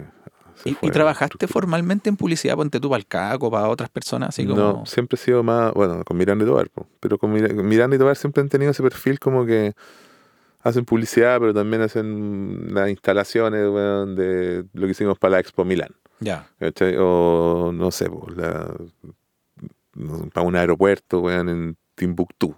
O hay que hacer una, no sé, la, la- una cuestión para el cambio de mando del año 2000. Entonces está Bachelet y, y llaman a Nicanor Par y ahí está. ¿cachai? Son cosas. Está así. haciendo también, me acordé del, del ¿cómo se llama? Ahora para Dubái, por ejemplo. Ya. Como que igual tenéis como una pata en la cultura como un poco más macro de... Un poquitito, pero tam- tampoco, tampoco ha sido tan, algo que yo haya buscado. Yo creo que eso ha llegado más por, por el lado de ellos. por la amistad con los... Con Miranda y todo, sí. Yo tuve la oportunidad de trabajar con ellos hace poco en un proyecto X. Sí, hicieron acá, ¿no? Sí, y mm, Hicieron lo de Gatti. son bien... Me gusta cómo funcionan ellos. Tienen como una cuestión como de... Sí, yo, yo escuché esas mezclas. Sí. Sí. O, o- opiné en, en la sombra. Sí, pues como siempre. tienen como... No sé cómo explicarlo. Son como analíticos, son como... Tienen como una apreciación musical y sonora bien especial. Sí. Y siempre entregan un contenido de calidad y como que tiene como un honor, así es como, como un garbo Sí, es, especial. muy, es muy noble el sonido que llegan. Y ellos también son así como en la vida normal, ¿cachai? Mm. Como que no están apurados, o al menos no parecen apurados, ¿cachai? No, como que no están contaminados, nunca lograron estar contaminados con, la- con la publicidad, creo yo. No, no, eso, eso, eso es lo choro. Es una virtud eso igual. Sí, bueno, es que pasó que esa empresa creció, ¿cachai? Y la empresa es una empresa también. Y hay, y hay un productor ejecutivo que se dedica a hacer cosas que ellos ni saben, Claro. ¿cachai? ¿Y, y todavía siguen en esa dinámica? Sí. Ya, o sea, Dejamos la casa que teníamos, donde Sí. está mi, el último estudio que tuve. esa casa fue, fue un tiempo virtuoso para ti también, ¿o ¿no? Hicimos hartas cosas, pero ¿sabéis qué? Los últimos seis años no fue tanto lo que hice ahí. Como que estuve hasta el 2014 haciendo arte. Ya, es- esa parte es lo último que me interesa preguntarte. Es como, es como el estado actual Sí. y dónde empieza ese fade out y ese apagón, porque hartas veces nos hemos juntado a almorzar, tomar café, qué sé yo, Mm. y tú siempre me has dicho, ya, no quiero producir más, no quiero producir más. no". Bueno, nunca he querido producir más. O sea, te- te- el otro día, de- de- en, mi, en mis recuentos estos de pandemia, Sí, puta, encontré una entrevista del año 2005. ya. Y decíais lo mismo. Sea, bueno, no me veo a los 40 años produciendo discos. Y es como cuando yo digo que no quiero grabar más, que al final igual sigo grabando. filo. Puta, uno lo hace porque te llaman también.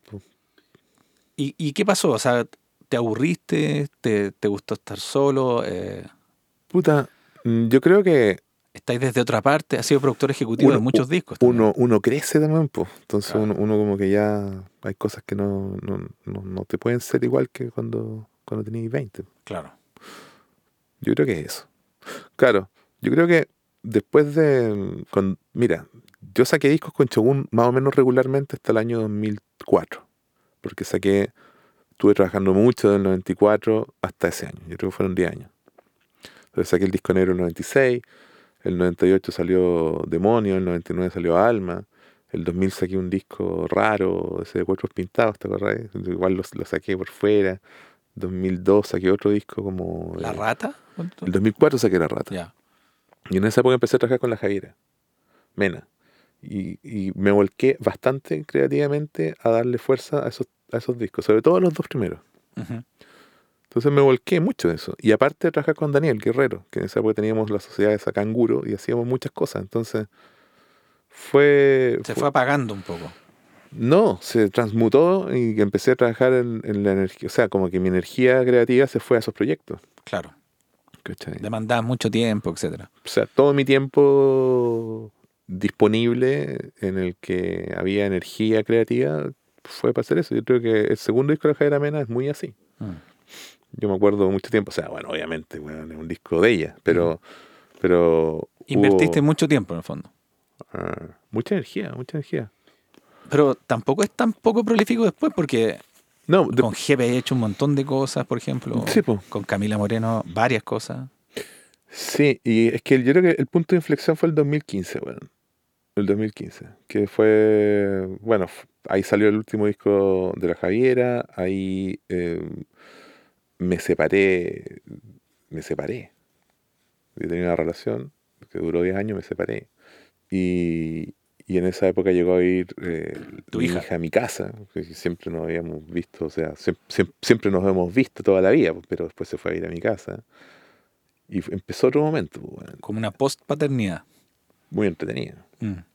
Y en ese momento también conocí a la Begoña Ortúzar y armamos Tormenta. Y después de eso mismo, que ella es artista, me generó como me despertó la idea de hacer otros proyectos también, ¿cachai? Claro. Como Estudio Negro. Estudio Negro en todas sus variantes, que es mi productora, que no es, no- más que una productora. Expliquémosle a la gente qué es lo que es Estudio Negro, porque yo creo que ese es como el estado actual tuyo, o sea, Sí, que tiene varias patas. Claro, yo, yo en un momento me salí de, de parar, pa- paré de producir. Hubo un año que no produje nada, que fue el 2016, 2017. O sea, produje cosas, singles, ¿cachai? Un single de Fernando Milagro, un single del Jepe. Sí, se nos había olvidado nombrar a Fernando, sí. Sí, 2000 Cabezas también, electrodomésticos. Ah, el 2013. Sí. Claro, es que el 2013 hice hartos discos, pero como la Nicole, como, Nicole como harto artista así.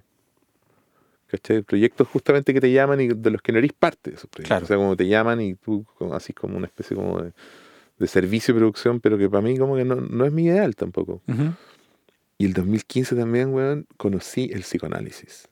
El 2016. Y ese, y ese fue el, ya el, el cambio completo. Y ahí ya empecé, weón. Tú fuiste a- tratado por psicoanálisis, ¿a ¿eso te Sí, güey. Ya. ¿Y ahí solucionaste cosas? No, pero fue muy entretenido conocer esa forma de pensar y saber que uno podía empezar a... O sea, sí, sí, seguro.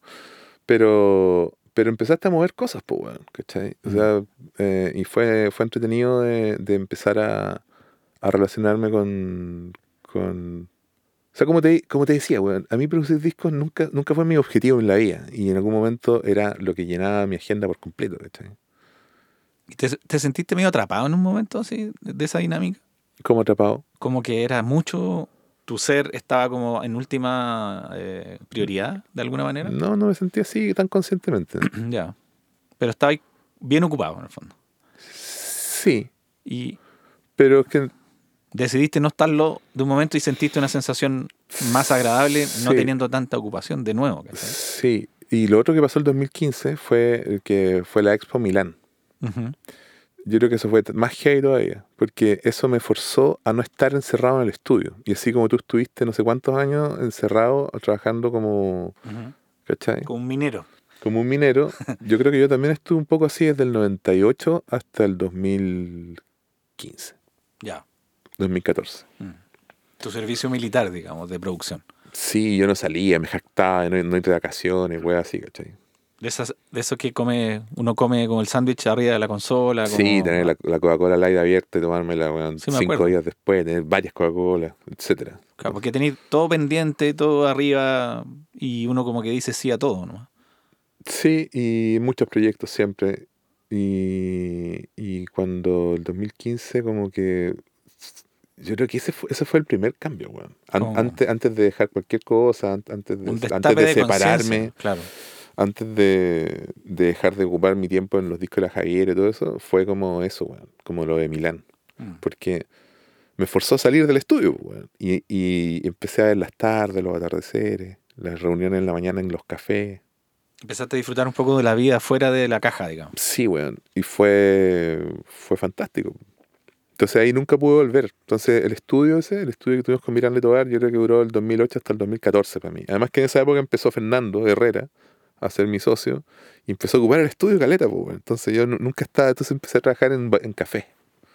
Empecé, a hacer todo en a café. soltar, soltar, soltar, soltar, soltar. que tampoco nunca haya tenido mucha onda, como te digo. O sea, yo prefiero un sofá que un micrófono. Mm. Sí, pues, lógico. una alfombra que unos parlantes. Mm. Una lámpara que. Sí. Entonces, eso, como que.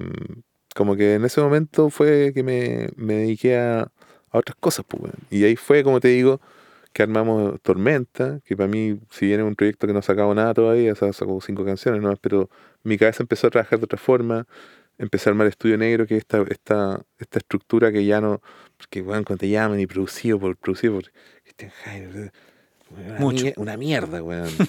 Entonces, weón, despersonalizar la weá, también tengo un socio, Fernando, ¿cachai? Y como que la weá empezó a crecer, pues, weón. Y entonces le pusimos este nombre y con la idea como de, no sé, como de, no sé qué, weón. Como ordenarlo un poco, pero tampoco es como la idea como, weón, agarrar miles de trabajo, no se puede. Pero, pero de ahí surgió Estudio Negro X, y ahí surgió Onyx, y Ethereal, y ahora otras cosas más. Que son como brazos de, de esta idea, digamos. Estudio Negro, claro. Claro. Y, y, y nada, ahora hicimos un taller con el Pero, weón. Se inscribieron más de 100 personas. ¿Ese taller era gratis? No. Pagado. Mm. Buena. O sea, hay interés en el fondo.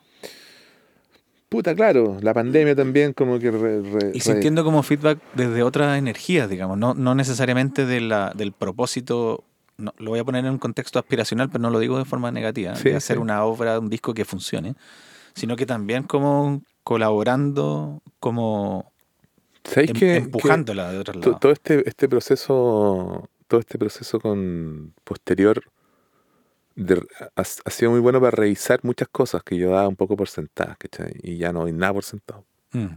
Entonces, eh, Las clases de la SCD, por ejemplo, también, conocer otra gente, otras realidades. claro, acepté hacer eso, que siempre me habían invitado Sí, pues siempre decía que no. Siempre decía que no, y un día como que en un ceviche, René Calderón me convenció de dar una, una charla, y ahí caché la potencialidad de eso, y por eso fue que surgió Estudio Negro X, Claro. que es un laboratorio de eso, ¿cachai? De- Como de, para profundizar. Entre medio hice saturación con Cristóbal Carvajal. Sí, el taller de saturación. Hicimos tres saturaciones. ¿Y funcionaron? ¿Lo pasaste bien? No, el primero no mucho porque era súper caro. ¿Cachai? Y, y- Llegó poca gente, digamos. No, llegó mucha gente.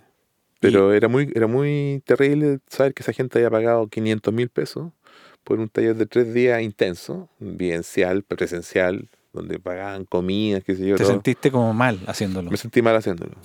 Entonces ahí fue como que recurría a, a que, a otro modelo, a que, a que lo pagara alguien, concretamente en este caso fue el SCE, y fue haga abierto. Claro. Y ahí fue como una otra dinámica. Después hicimos otro con escuelas de rock en Valparaíso. Y ahí también fue muy, muy interesante. Y ahí ya Saturación yo creo que tuvo, tuvo ese ciclo y vino Estudio Negro X. Y ahí inventamos con la Begoña Onyx. Claro. Se lo, se lo ofrecimos a, a Red Bull, que Red Bull me había pedido una experiencia para un día, para, para su festival del 2018, que no lo compraron al final. Pero a nosotros nos dejó con la Begoña la sensación de que podíamos hacer algo más con eso. Claro, tenían hecho el, el- el proyecto. en el. Entonces ahí fue que lo adaptamos y lo hicimos con el SSD de nuevo, mucho más barato, pero fue súper interesante hacerlo. Y ahí surgieron muchas más ideas. Y Mm. ahora Estudio Negro X eh, está, está funcionando full. Estamos ahí trabajando, tenemos una productora ejecutiva, estamos viendo varios proyectos. Claro, y es, y es- es todo, no, no tiene como forma, una forma como tan definida, sino No. que se va, se va a- adaptando a la... Y también se puede producir, o sea, tú vas como derivando ahora, tú eres como el productor ejecutivo de esta idea y, y- y hay equipos de, de desarrollo. Ya, ya no tenéis que hacer todo ni mover el pedal de la guitarra para, para conseguir algo, en el fondo, como, como que ya evolucionaste un poco. O sea, Porque no estoy haciendo eso. O sea, Claro. si, si me toca hacer eso, tengo, tengo que meterme a, a conectar el... ¿Y te pasa eso hasta el día de hoy? ¿O- o- Sí, bueno, ahora estamos en el disco Marinero. Bueno, Bueno, cuando uno hace un disco, Pero lo haces con otra, con otra energía ahora, porque en el fondo ya lograste abrir ese tiempo, esa cancha, elegirla, tomarla, moverla. Eh, más encima de la pandemia, lo hablamos antes de, Mm. de grabar, mm, te empuja a una soledad que ya no, no hay vuelta atrás, digamos, como... Y aparte que tú eras Mm. así naturalmente antes, ¿cachai? Sí, yo nunca he sido muy gregario. Yo no podría estar, por ejemplo, en este estudio. Tener mi oficina en este estudio. Como no podría haberla tenido en Triana, Claro. tampoco podría haberla tenido donde Claro, el Caco. De Esa hecho, es una forma de ser. El Caco te invitó muchas veces a trabajar con él, supongo. o sea, Hacerte cargo, desarrollar. sí, pues bueno. Claro. Pero, Pero este es el comienzo de tu sociabilización, de alguna manera. Como. sí, pero, no, no- no- pero, pero, pero yo lo veo como una sociabilización, como dices tú, no tan vinculada al mundo de la producción musical. güey, porque- Ya. Tiene, tiene que ver más con el mundo de la idea y del desarrollo. sí, parece, weón. O sea, yo me siento mucho más a gusto ahí. Es que yo creo que llega ese momento. O sea, Mm, eh, quizá esta misma conversación es parte de eso. ¿no? Seguro, ¿Cachai? Como seguro, seguro. yo soy capaz de, ver- de gastar eh, emocionalmente más tiempo en, O sea, en una imagínate, conversación. Chalo, cuando yo te conocía. No era así. ¿qué posibilidad había de que estuvierais haciendo esto? Ninguna. claro. Ninguna, claro. Claro, pero son cosas que van con el tiempo y son epifanías y que a veces son menos conscientes de lo que uno cree. Seguro, po, weón. O Y, sea, y- y parten de una separación, de un psicoanálisis o de un viaje o de... bueno, para mí, como te digo, el 2015 fue fundamental en ese sentido. Uno, porque tuve más tiempo. Dos, porque uh, ciertos esquemas que uno se Claro. plantea como que se desarman. Tres, porque eh, conocí otras cosas, pues, weón. De hecho, mi epifanía, si es que la puedo comparar con la tuya, ¿Mm? partió en el exceso de lo gregario. Sea, hubo un momento en, En Triana, Triana en Triana. que yo colapsé Sí, me acuerdo, weón. y, Era insufrible hablar con Chano en esa época. y estaba Te completamente... retaba. No, estresado completamente y desfinanciado, sentía que pedaleaba solo. Era como que todo lo que había soñado ya no lo quería, ¿cachai? Claro. Y, y ahí, bueno, vuelve de nuevo Carlos Cabeza a aparecer. Carlos me ayudó. Carlos me vio angustiado y que me, es un gurú. me invitó a su casa y me dijo, weón, ¿por qué no te venís un tiempo acá a trabajar solo, weón, y encontráis Me acuerdo. tu destino? Y yo, ya grande, peludo, con hijo y todo, todavía volví a empezar y volví a empezar. Y así. Y yo creo que ese, ese switch es el que estoy gozando hoy día, digamos, como Sí. esa visión. Sí. Y aún no termino. Tú sabes bien que todavía no termino. Yo me voy a ir. Tú estás lejos de terminar, pues chalo. Claro, no, pero me refiero como el camino, lo, lo estoy como. Es como un embudo grande que se ha ido achicando, achicando, achicando, achicando. Y ahora tengo casi el control completo de, de todas las situaciones. Casi, todavía me faltan algunas.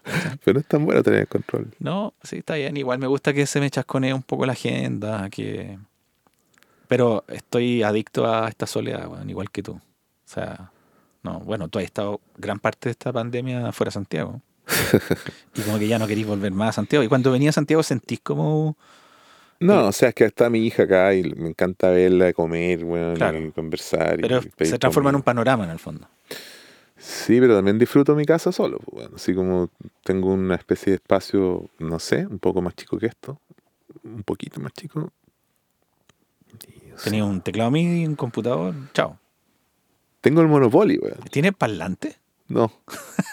No, de, hecho, siempre pregunto al chalo, oye, weón, presta. No, no presta. ¿Cachai uno?